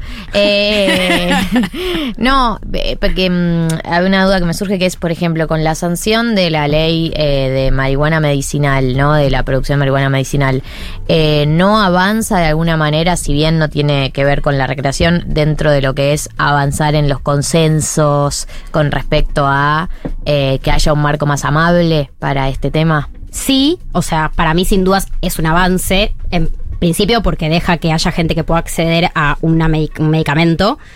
Y porque si también abre el debate a, bueno, también este año o el año pasado, cuando fue que se sancionó la ley de cáñamo industrial, o sea, Sí. como que venimos en una de que los políticos están charlando un poco más sobre el cannabis y tal vez como sacándole un poco los prejuicios, pero en la práctica eso no significa que no detienen a un pibe o que no para la policía un pibe porque tiene un porro encima. Ese es el gran problema que tenemos, como que la discrecionalidad policial de pararte y detenerte sigue existiendo, porque sigue estando penado por ley. Entonces, en la, tal, tal vez, bueno, sí, si vos, por ejemplo, tenés el reprocan, que es, era también una de las causales por las que podés tener porro, porque básicamente el reprocan te deja tener hasta 40 gramos, 40 fl- gramos de flores, eh, solo para transportar igual, ojo. O sea, no dice fumar, como no dice consumirlo. Es como un vacío que hay ahí. Pero que si estoy en la calle fumando y No sé. tengo el reprocan. mm, No conozco a nadie, si a alguien le pasó, me- depende mucho del policía. Ay, es que para mí. Pasa eso. No. Sí, Para, termina entonces, dependiendo mucho. Vamos al, al tema Reprocan, que me interesa. Eh, por ejemplo, hay una persona que dice, bueno, eh, la- el mecanismo que quiero elegir para sentirme más o menos cubierto, si no sé, quiero plantar en mi casa o lo que fuera, es el reprocan. Eh, ¿Cómo funciona en ese sentido el tema de eh, qué cosas se pueden, qué cosas no se pueden, qué es ilegal y qué es legal? Bueno, el ReproCan eh, lo que te permite es, yo la verdad que vuelvo a decir, yo no sé tanto del ReproCan porque no lo tengo y no sé tanto del tema. Tal vez, Bocha, ¿vos lo tenés? Sí, yo Ah, tengo. bueno, tal vez vos nos podés contar más cosas. Sí. Yo lo que sé es que vos lo que haces es un trámite que necesitas una indicación médica que te diga si, bueno, vos tenés esta patología o esta enfermedad o lo que sea, necesitas como tratamiento aceite canábico, f- flo- no sé, lo que sea. Y con esa indicación médica se tramita este certificado que es el ReproCan. Y con el ReproCan vos lo que podés legalmente es tener hasta nueve plantas en flora en ámbito privado. Y podés tener, podés transportar 40 gramos de flores secas por el país. O sea, esto es en ámbito eh, nacional. Exacto. La, mm, la primera crítica que tiene el ReproCan es que, digamos, es una medida que tiene que ver más como con el aspecto de salud integral en algún punto. Entonces, vos tenés que, esta es la crítica, patologizar tu consumo Obvio. para estar habilitado por el Estado para poder consumirlo. Sí, claro, porque ¿no? básicamente los consumos recreativos. Y sea, no, y- y está pensado para patologías o para. Sí. Y todo el avance que hubo en términos políticos, lo que vos decías recién, Cami, de que le sacaron cierto prejuicio, eh, cierto prejuicio es siempre eh, dentro del marco médico. Digamos, nadie le sacaba el Sí. prejuicio al consumo recreativo. Ahora, igual, bueno, como echa la ley, echa la trampa, es verdad también, y bueno, esto está mal que lo diga, pero es verdad también que hay una socialización del ReproCan que permite que falsamente, digamos, que tenemos un consumo médico, si se quiere, o pa- digo, eh, en pos de eh, patologizarnos, eh, pero sino también es como la principal herramienta legal que se consigue bastante accesiblemente, eh, no es democrático porque no es para todos, sino hay que pagar la consulta y el médico tiene que estar ingresado en el sistema ReproCan y tener un sello específico y qué sé yo, pero es la principal herramienta legal que se ha conseguido para por lo menos sacar un poco más del closet el consumo. Claro. Bien. Yo creo que igual eh, es verdad que hay muchos policías que no tienen ni idea de lo que es el ReproCan. O sea, me, me ha pasado de tener amigos que como le dije que tenía ReproCan, de hecho eh, Camilo fue a la cancha, a Boca, y dijo tenía un tenía el porro, se lo sacan y le dice al policía, mira que tengo ReproCan. Me da y el mucha chabón ansiedad el fútbol. No tenía idea que era el ReproCan. Claro, bueno, es que puede pasar eso. ¿Podés transportar porro armado también? Porque Claro. es como que se generan esos grises legales de. Podés transportar flores, pero podés Sí. transportar como el Sí, armado, porque, fumarlo. Es. Sí, porque el ReproCan no dice bajo qué Claro. eh, no sé Modalidad. Es- dice modalidad consumís. Claro. Em, No dice tipo, vos tenés dolor de cabeza migraña, pero no dice que para curarla fumas flores o tomás aceite. Claro. Dice tipo nada, te, te deja tener plantas. Mm. Claro. Y también es verdad que, mm, que hay algo de cómo se aplica la ley en la práctica que depende mucho de los individuos. Sí, O sea, sí. Es algo que, que eh, ahí contaban que no hay custodio, es verdad, yo lo vi en uno de sus videos que cuenta distintas experiencias que tuvo con el Reprocan viajando en el país. Ajá. Y es por, por ahí tenés, eh, querés eh, hacer un viaje interno, tenés eh, el, el, el certificado del Reprocan, pero te hacen pasar un mal momento igual, porque la persona que te tocó está en contra ideológicamente, Claro. se activó lo que sea y pasás un mal momento. Es que eso es lo que pasa cuando no hay una despenalización, eh, en Claro. el- o sea, cuando no se, se modifica la ley, sino que estamos todos en este gris o todos en este gris, que permite esto, que la discrecionalidad policial o del funcionario que sea existe y que te puedes comer un garrón o como te co- puedes comer un garrón si te detienen por esto o si te eh, llevan a la comisaría, o sea, hay potestad para hacerlo. Eso es lo que todavía pasa y que tal vez une como que no lo tiene tan presente, si las estadísticas muestran, o sea, si hacemos como un crossover de estadísticas y lo que uno piensa cuando piensa en criminalización de la pobreza es la mayoría de las personas que están presas por delitos de drogas son jóvenes eh, de clase media baja o baja que en la gran mayoría no terminaron el secundario, muchos no terminaron la primaria, en las mujeres cis la mayoría están también por consumo de por eh, tráfico, comercialización, tenencia, la mayoría son jefas de hogar, o sea, comercializaban para sustentar a sus familias. Hay muchos estudios sobre eh, las personas que no tenían laburo en el momento en el que caen en cana por tenencia o comercialización de droga, la cantidad de gente, las personas trans, ni hablar. O sea, la estadística de las personas trans en cana por eh, delitos relacionados con drogas es impresionante. O Vos sea, estás casi- diciendo, casi, Cami, todas. que todes. si fuera blanca, heterosexual, clase media alta y estoy fumando unas flores en Palermo no Varón. me pasa nada. Y varón. Eh, no sé si iba a decir que no te pasa nada, pero hay menos posibilidades que te pase algo. De hecho, en la ciudad, todo esto, eh, estadísticas, o sea, te- no lo voy a decir porque es aburrido, Factos. pero si alguien quiere las fuentes, las tengo. Eh, en la ciudad, el 70% hasta el 2019, es un estudio del CELS este que se hizo en el 2019, el 70% de los casos de causas abiertas por delitos de drogas eran en el sur de la ciudad. Todos. Barracas, Soldati, Retiro también. Todos eran en el sur. Y de hecho hicieron un mapa, es impresionante verlo, porque claro, o sea, ¿no? hay una correlación. Debe ser por algo del viento, ¿no? Como Sí, como que la, gente se droga más claro. Sí. No es lo Sí, mismo ser Lugano que Palermo, ya lo dijo María Eugenia Vidal. Eh, Cami, te hago una última pregunta sobre el tema. Eh, ¿Qué pasa si me detienen? Bueno, Me estoy fumando un porro y me tocó un policía muy hortiva. Y ¿Qué estoy pasa si justo- te justo detienen? estoy por zona sur. Señorita, eh, ¿puede entregar lo que está ahí consumiendo? No, es que no estoy consumiendo nada. ¿Así le vas a decir? Hay- Eh, hay un olor bueno, llorar. optar por llorar, podés optar. nah. Eh, esto igual es medio lo que, lo que pasa de. O sea, lo que hacer si te tienen es algo que se aplica a, A medio todo. que a todo, no solamente a si tenés marihuana, como que no hay algo específico. Para mí no es que hay que salir a decir. El fallo Arriola permite, yo no soy de esa, pero está, está bien igual si lo quieren hacer. Sí está bueno para mí mostrar que uno está informado. Como que hay algo de cómo se posiciona, cómo uno, cómo uno se posiciona frente a la policía o a la persona que te está interrogando, que te está deteniendo, que es importante que se dé cuenta que vos tenés información al respecto, siempre acordándonos, acordándonos de que ellos tienen una pistola y un palo y de una Esposa. relación de poder. Bueno, no les puede caer mal que vos te locos. pongas en plan tipo. No, Mirá pero que la ley no, me yo no ampara. haría eso, yo no haría eso, yo no haría eso tampoco, eh, por eso digo. ¿Viste? No es que diría, soy abogada, pero sí tal vez empezar a preguntar cosas como, ah, bueno, ¿Sabes quién eh, es mi papá? Cuando se entere mi papá, va a hacer un chiste sobre esto que Yo creo le va a que hacer mal eso a la policía. hacer, tal vez. Eh, no, Eh, pero ¿cómo lo dirías? Ah, igual ni idea. No, sé, o sea- te- te- ¿Cómo haces para cuando te detienen? Si te detienen por tener, por cualquier cosa en realidad, Mm. lo que está bueno es saber que, cuáles son tus derechos, digamos. Bien. Por ejemplo, podés, te tienen que permitir llamar a una persona, ya sea una, una amiga, una persona de tu familia, una abogada, y quien vos quieras, tenés permitido eso. ¿Te sacan el celular? Si estás incomunicado, igual las personas que van a la comisaría a preguntar por vos te tienen que informar. A veces pasa que la policía se pone en ortiva y te dice, no, no, yo no puedo decir nada, yo no puedo decir nada. No, eso no existe. O sea, vos siempre tenés que poder decir, porque cuando uno está detenido, apenas te detienen, la policía ya no es tu responsable, sino que él se comunica con alguien del Poder Judicial, fiscalía o juzgado. La policía no, no, no debería decidir sobre tu situación de detención, lo decide el Poder Judicial. Ok. Entonces, también saber que es- vos le podés preguntar, che, ¿y la fiscalía, te comunicaste ya con el fiscal o con la, la jueza de turno? ¿Qué es lo que dijo? O sea, como saber que la policía no tiene el poder de decisión sobre vos. A veces pasa porque la policía suele hacer cosas eh, corruptas e ilegales, pero no debería pasar.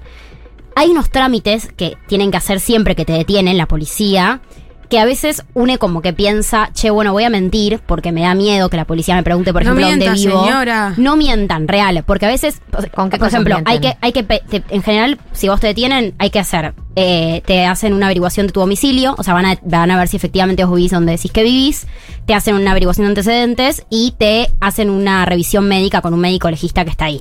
Mucha gente tal vez se asusta y dice que vive en otro lado Claro. o lo que sea, y eso lo que termina haciendo es entorpeciendo tu soltura, o sea, lo demora, porque la policía tiene que mandar un móvil o mandar a alguien para que vaya a constatar que vos vivís ahí, es una cuestión de trámites. Claro. Entonces tal vez uno miente porque le da miedo y eso lo que hace es que después tardes más en que te larguen, porque Bien. es muy probable que te larguen si vos lo que tenés es muy poca droga. Salvo, bueno, excepciones. Mm. Lamentablemente sigue habiendo gente presa por esto, no quiero decir que no, pero por suerte también cada vez son menos y cada vez está más, es más común que archiven la causa y que al toque te suelten. Eso Bien. también, hay que decirlo. Cami, muchas gracias por toda esta información. A usted. Eh, me encantó que vengas. Que no se A corte. mí también. Viste, se- le decía. Eh, 15 y 28 en la República Argentina. Todavía nos quedan 32 minutos de programa. Así que quédense ahí. Gracias, Cami Palacín. La pueden seguir en todas sus redes. Arroba Cami Palacín o no. Sí, Cami Palacín. Listo. Y la pueden escuchar en eh, Gelatina con Mati Colombati. ¿Qué días estás Sí. con Mati? Eh, no fijo, voy cada dos semanas, una, aquí, Bueno. eh, vamos viendo. Así sos. Sí, es descontracturado. Pará, y también pueden buscar el mapa de la policía, ¿no? Eh, Ah, sí. ¿Querés tirar el Qué chivo? bueno, Becha, la verdad me Por recibe favor, esto que es que haces. Mapadelapolicía.com eh, es una herramienta que armamos eh, con Ofe Fernández, eh, con quien trabajo y le mando un beso. Arre. Está bien. Eh, y Mándale un con beso. gente de muchas organizaciones eh, donde pueden subir denuncias. Bueno, miren, la página está buenísima. Buenísimo. Gracias, Cami. Ahora sí, eh, vamos a escucharnos un poco de música. Que nos ponga la, la pelicolina de la gente? Carnavalito del Duende.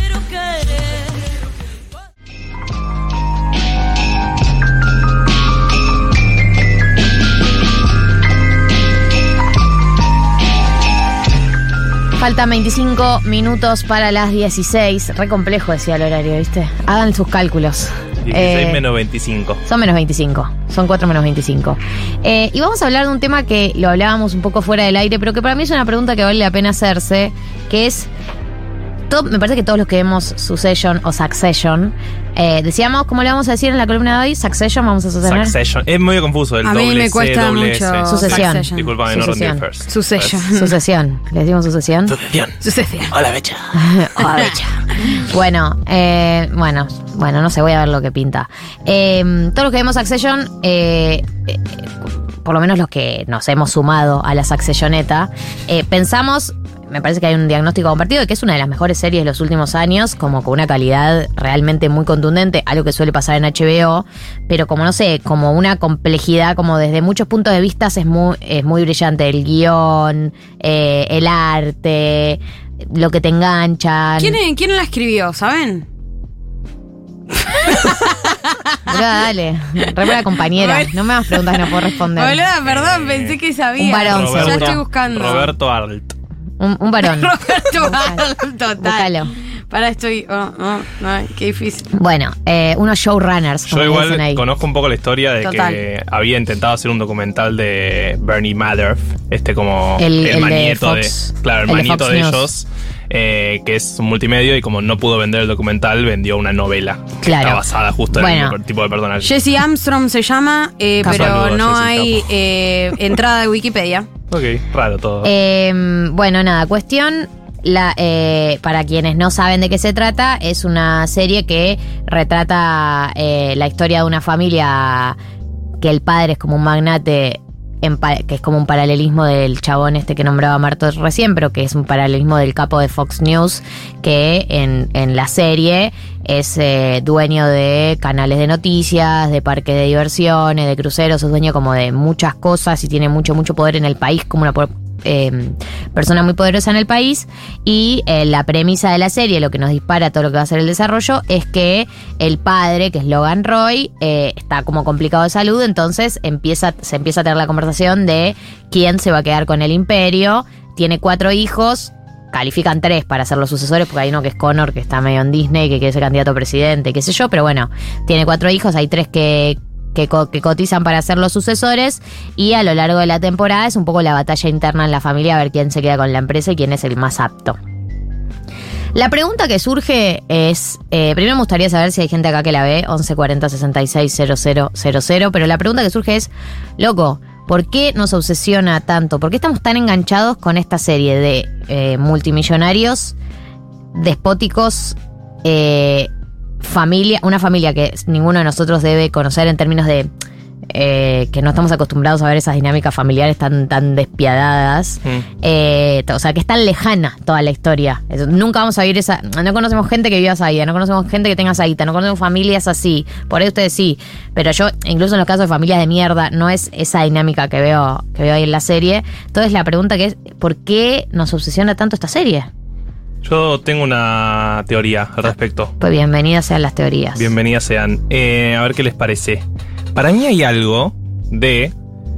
eh, que ya se hizo en otras series y creo que también funciona, que es que los ricos también tienen una vida de mierda. Un poco lo habíamos hablado las semanas anteriores. Entonces hay algo de que nosotros, La- la- pobres del el mundo, dinero no es todo, pero ¿cómo ayuda? Sí, obvio que tiene una gran vida y que en parte eso es lo llamativo, que tengan una gran vida y es divertido ver cómo tienen fiestas increíbles en la serie y van a lugares eh, increíbles que querrías estar ahí, pero en el fondo son muy infelices, todos son infelices. Yo creo que ver el drama eh, y la tragedia en otros siempre es morboso y siempre genera atrac- un atractivo. Claro, pero más cuando son riques, muy, o sea, infinitamente, algo que no podemos calcularlo, porque es como, bueno, tal vez la solución a la vida tampoco está ahí. Y me puedo consolar en mi monoambiente capitalino eh, con el aire a- apagado A porque, 24 no, porque no puedo pagar la luz. Eh, digo, bueno, tampoco está ahí. Entonces veo cómo sufren ellos también y un poco me quedo más tranquilo. Para mí hay un plus ahí, perdón, pero Sí, creo sí. que eh, como pobre podemos decir, pobre clase media, Sí, sí. eh, podemos decir, no, a nosotros no nos pasaría. Nosotros no nos pelearíamos por tanto dinero, ¿no? Porque no tenemos la posibilidad de pelear. Exacto, pero digo, eh, como que genera algo de ni siquiera lo quiero porque mirá qué mal que tratan a sus hijos. Mirá qué mal que tratan a su padre. Siento Claro. que hay algo de eso. Termina generando problemas Que tener como- tanto dinero al final. No, pero eh, digo, claro, como yo como espectadora veo eso y digo, ah, bueno, bien merecido tienen estos problemas. Me pasa un poco eso. Em, A mí me parece fascinante en lo personal eh, ver la dinámica familiar de la familia Roy. O sea, me parece fascinante por lo ajeno. O sea, Lo lejano. lo total. lejano. Eso, me parece como exótico ver esto, porque es algo que nunca vi, porque nunca, eh, todas las historias, incluso las historias que uno ve de familias, eh, ¿cómo se llama? Cuando son eh, disfuncionales. Disfuncionales. En el fondo de la película en algún momento aparece el amor, ¿viste? Como eh, en algún momento alguien se quiebra. Acá es muy siniestro. Acá eh, nadie se quiebra nunca, digamos, es una familia eh, que está completa. Es como si no hubiese existido nunca el amor de familia, ni entre hermanos, ni con padre y los hijos, como que me parece completamente ajeno, lo, eh, eh, exótico de ver una familia en donde no se habla de amor. No se habla, no existe, no está eso en juego en ningún momento. Ah, para, para mí aparece, pero de maneras muy extrañas para nosotros. Aparece solo la falta, ¿no? Como siempre que aparece el amor es por la falta de. Yo creo que, bueno, sí, no, no sé si es- eso es tan distinto a como aparece en otros lados, pero eh, me parece fascinante que la forma en la que tengan, eh, en que deciden eh, mm, transmitir algo de amor o de cariño sea como a través de acuerdos multimillonarios. Como que esa es la lógica que tienen de te cago un acuerdo, no te cago un acuerdo, te condi- o sea, como las- los condicionamientos de los vínculos están dados más por acuerdos de plata, por cuánta plata le presta al hijo candidato y Mm. que no le prestó y si lo deja manejar los cruceros y no lo deja manejar el canal de noticias y le deja abrir uno nuevo. Como que todo se mide muy en función de qué tanta libertad y autonomía tienen para hacer sus propios negocios. No, y para, mí- para mí también hay algo que es completamente perturbador, que es cómo Logan Roy manipula a sus hijos. eh, a lo largo de las temporadas, él va amagando cada vez con que otro hijo va a ser el heredero. Y. Y no le crees. Un nivel de. Para mí, un nivel de manejo titiritero de los personajes por parte de Logan, obvio, a veces mm, con más. Pues tampoco es que full- son full pasivos los hijos, pero. eh, a mí me llama mucho la atención el manejo que tiene con los hijos. Como un nivel de despiadado que yo no, no sé, me, me flasheó, me flashea mucho. Eh, eso fue en un primer momento lo que me impactó y después creo que ya me enganché por la rosca, digamos, obviamente uno ya hace Ah, sus total. propias teorías de tipo quién va a terminar siendo el sucesor y por qué, quién tiene más chances. Eh, ningún personaje hay algo que nombran acá que para mí es claro, que dice, no me acuerdo dónde está, pero que decía que no te cae bien ningún, acá creo que atrapa porque todos los personajes son repulsivos. Eso también para mí la serie lo sé muy bien, que es que no hay ningún personaje... eh, ¿Agradable? Claro, son todos, son todo garca, pero está bien, uno puede hinchar por su propio garca. Sí, sí, Y sí. todos están a punto de cagarse entre ellos, no importa. O sea, no existe el concepto de lealtad. Todos pueden cagar, eh, uno puede cagar al marido, otro puede cagar a su hermano, como que todas las, incluso las alianzas que se arman, están todo el tiempo al punto, a, eh, a punto de ser rotas. Sí, No existe el- nada. el- me parece que todo el mundo está rogando mucho amor también ahí. Sí. ¿No? Bueno, sí, sí, yo creo que algo de, mm, de lo que fue el final de la tercera temporada no lo vamos a spoilear porque cada una persona nos pide, pero creo que el final de la temporada con, con los tres hermanos, lo que pasa con los tres hermanos, habla de, de eso, de que hay algo ahí que se empieza a jugar con otro, en otros términos, como que entra el amor. Para mí la- al final de la tercera temporada entra la conversación del, del vínculo entre hermanos. Y de Sí, pero amor para y- mí- o falta de amor. Pero se termina rompiendo fácil. Eso también es lo que me divierte. No sé si les pasa a ustedes en esas historias de. Uy, no me muestre de vuelta relación de amor entre estos dos. Quiero como rosca, ¿entendés?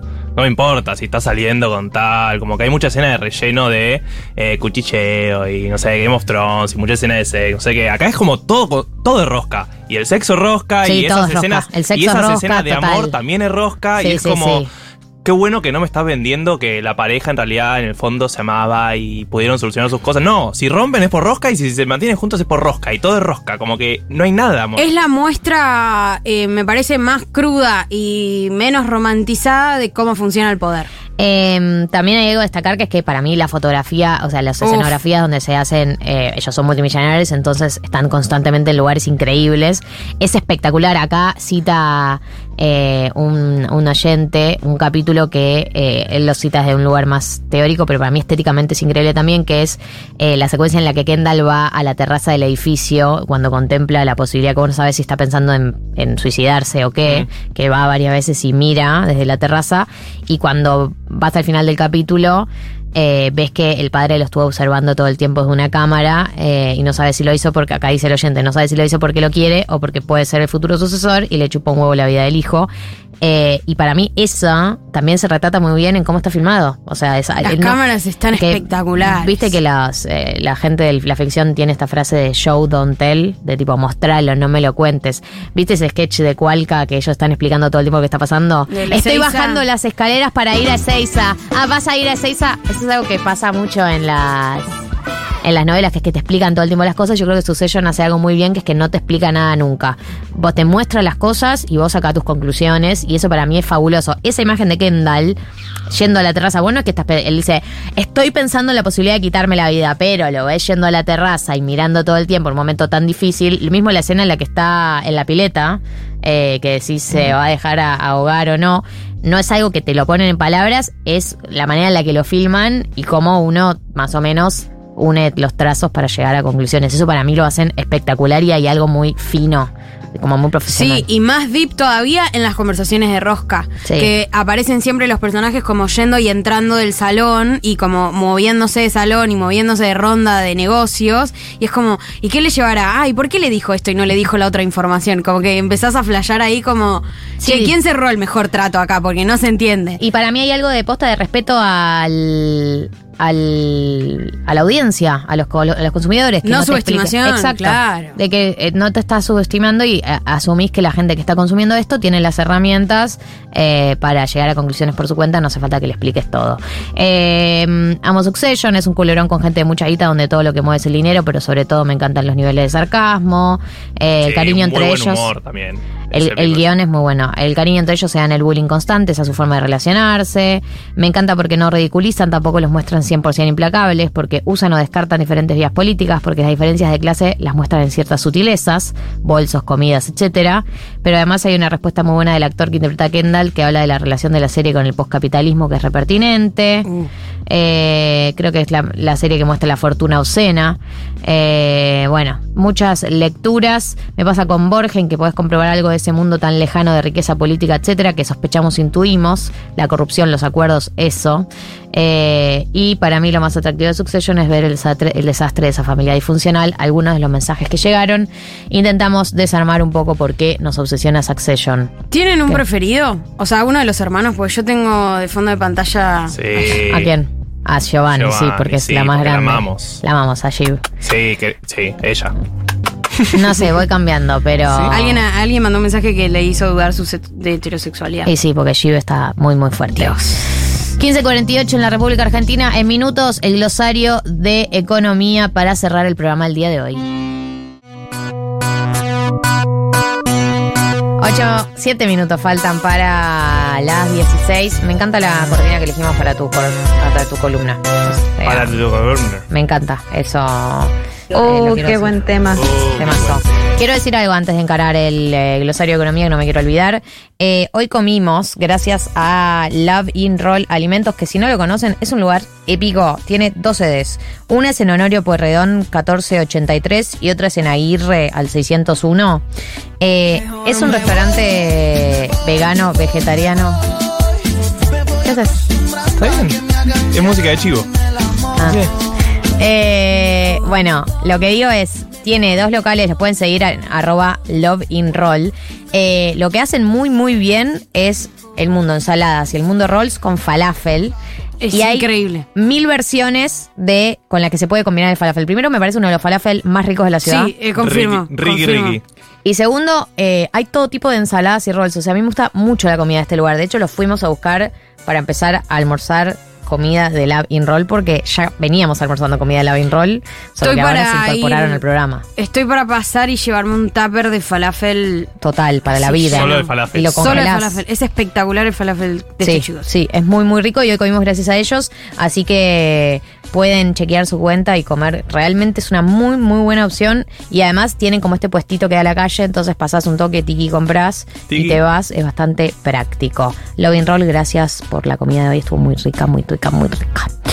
Ahora sí, Marto, 14, no, 15.54 y bueno, ya sabes, haz lo tuyo, Bueno, haz, tu- eh, haz tu gracia. en estos minutos que nos quedan de programa vamos a solucionar la economía argentina. ¿Les Ay, parece? por Podés fin. pasarte un poquito. Sí, bueno, un poquito. Porque no vamos a solucionarlo en 5 minutos, pero en 8 Claro. sí. En 8 puede En que 8 sí. puede, puede que sí. Bueno, esta semana salieron datos importantes. Ya lo comentamos al principio, pero en 2022 la economía creció Yay. 5.2%. El desempleo bajó al 6.3%. La economía creció, el desempleo bajó bien. Bien, bien, dos datos positivos. Ahora, ¿qué pasa? Esta semana nos enteramos que la pobreza subió. No, no bien. No bien, no bien para nada. Subió casi 3 puntos hasta el 39,2%. Subió del primer semestre del 2022 al segundo semestre del 2022. Efectivamente. Ah, en un semestre tres puntos. Era un semestre ese punto. Va- ¿Ibas a a decir una conclusión a partir de eso? ¿Te parece mucho poco? Me parece un desastre. Bien. Bien. Eh, muy De bien. acuerdo. De acuerdo, sí. De Tengo acuerdo. miedo. Eh, No, no estamos de acuerdo. Está muy bien. No, Ahora, el tema es, ¿por qué si la economía sube y el desempleo baja? ¿Sí? Claro. ¿Me están siguiendo? Se está- Mejora la se- se economía. está expandiendo la gente- economía. La gente consigue más, más trabajo.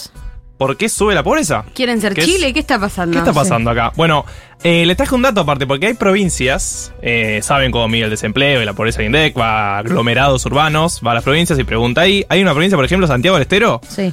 que tiene desempleo del 2%, menos del 2%, y la pobreza casi el 50%. Claro, increíble. O sea, no entiendo, no entiendo, no entiendo, Marto. Bien, ¿Cómo? explícale, ¿Cómo? ¿Por qué? ¿Cómo? Bueno, ¿por qué pasa eso? Hay dos efectos que están impactando en esto. Primero, salarios.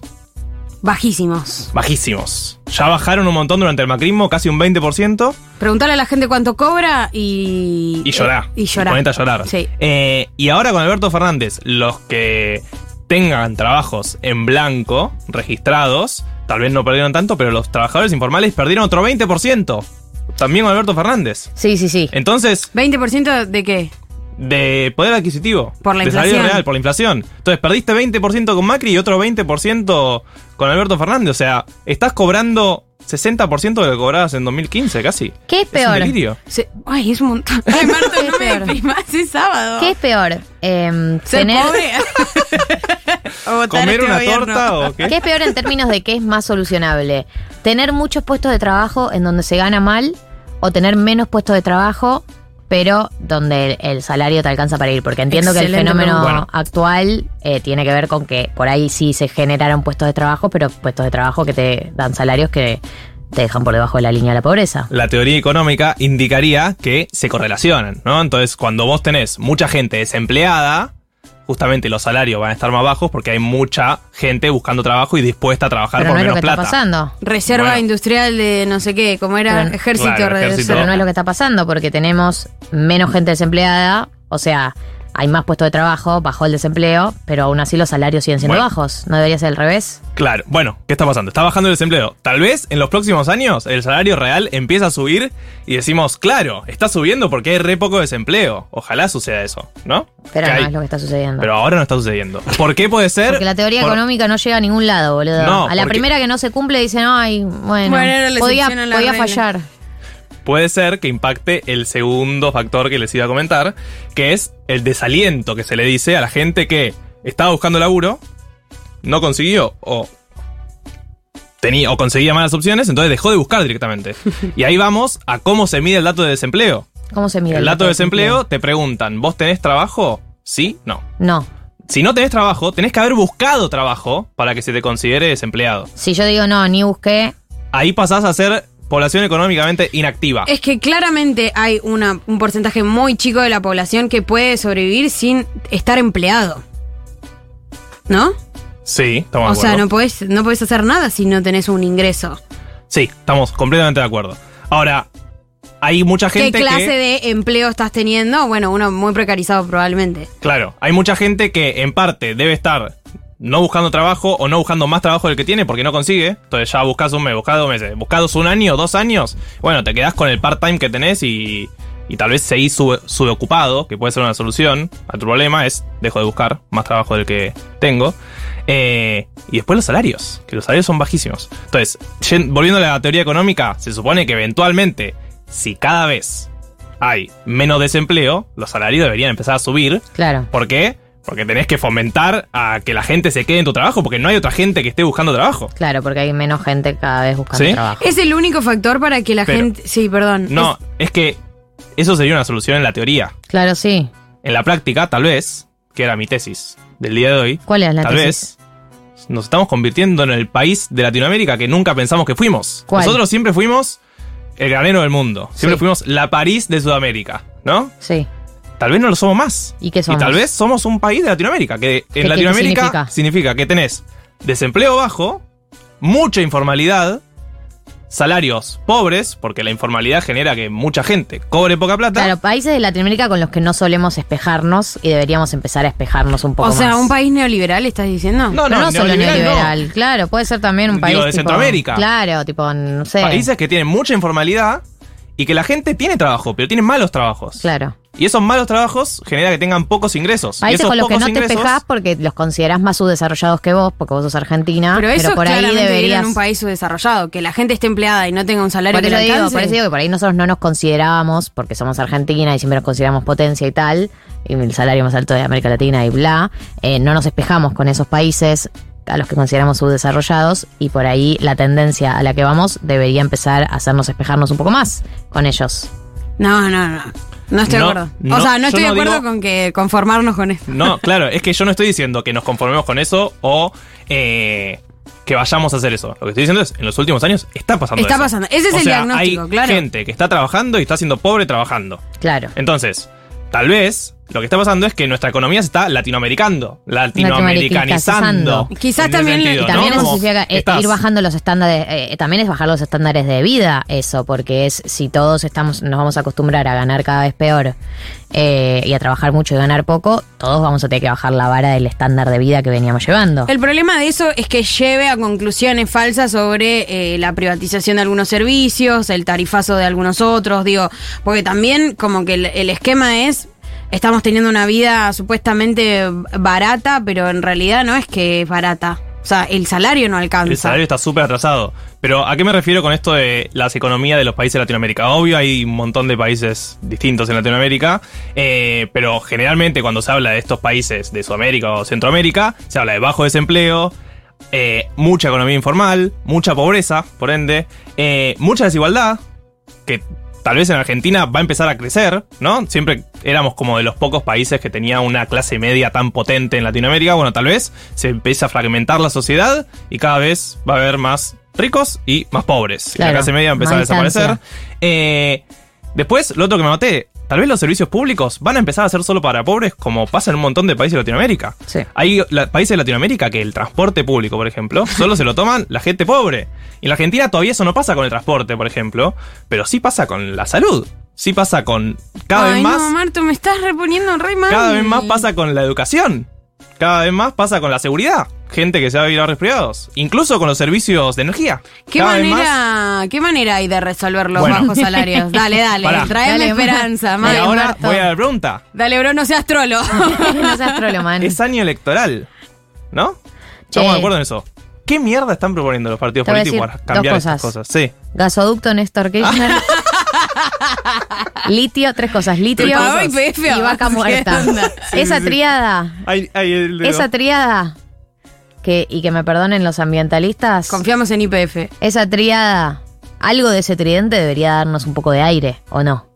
Porque Sí. el campo Pero- no va a ser, con la sequía que se viene año tras año profundizándose, no van a hacer lo que nos saquen de esta. La respuesta es que necesitamos dólares para mm, subir los salarios.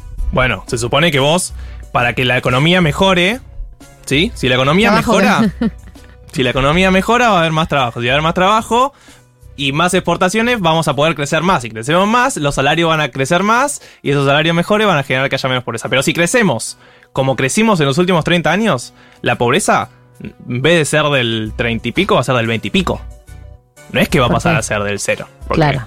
La Argentina crece y decrece constantemente. ¿Te puedo pedir un- una cosa? Sí. Sí. Pues si, eh, si fueras candidato. Lo que quieras. Si sos candidato a presidente y necesito que me vendas cómo vas a solucionar este problema. Bueno, te puedo contestar como si fuera una inteligencia artificial. ¿Querés? ¡No! No, la le preguntaste al chat Porque le GPT. pregunté al chat GPT cómo bajar la pobreza en Argentina. Sí, me Te encanta. amo, a ver si, amo. a ver si puede, hijo de puta. Reducir la pobreza en Argentina es un desafío complejo que requiere una estrategia integral y coordinada que aborde múltiples factores. Bien. Algunas posibles medidas que podrían ayudar a reducir la pobreza en Argentina son creación de empleo, inversión en educación, Bien. protección social, acceso a servicios básicos, reforma fiscal, promoción de la inclusión financiera, lucha contra la corrupción.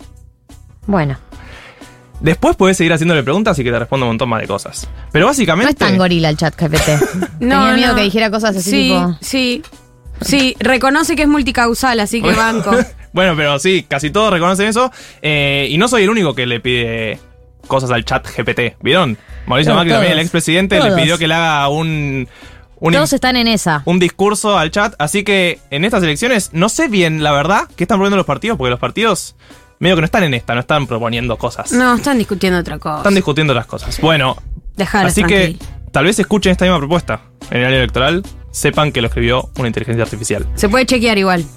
Gracias Marto, eh, gracias Diego, gracias Juli Piasek, gracias, que, eh, gracias Becha, gracias a Cami que vino hoy, gracias a los oyentes que participaron, 16.05 nos pasamos un poco, pero bueno, la manija es total. Sábado que viene, 2 de la tarde, este programa va a estar acá firme junto al pueblo. Eh, Marto, la verdad que dejaste a la gente completamente deprimida para terminar el programa, Bueno, gracias por eso.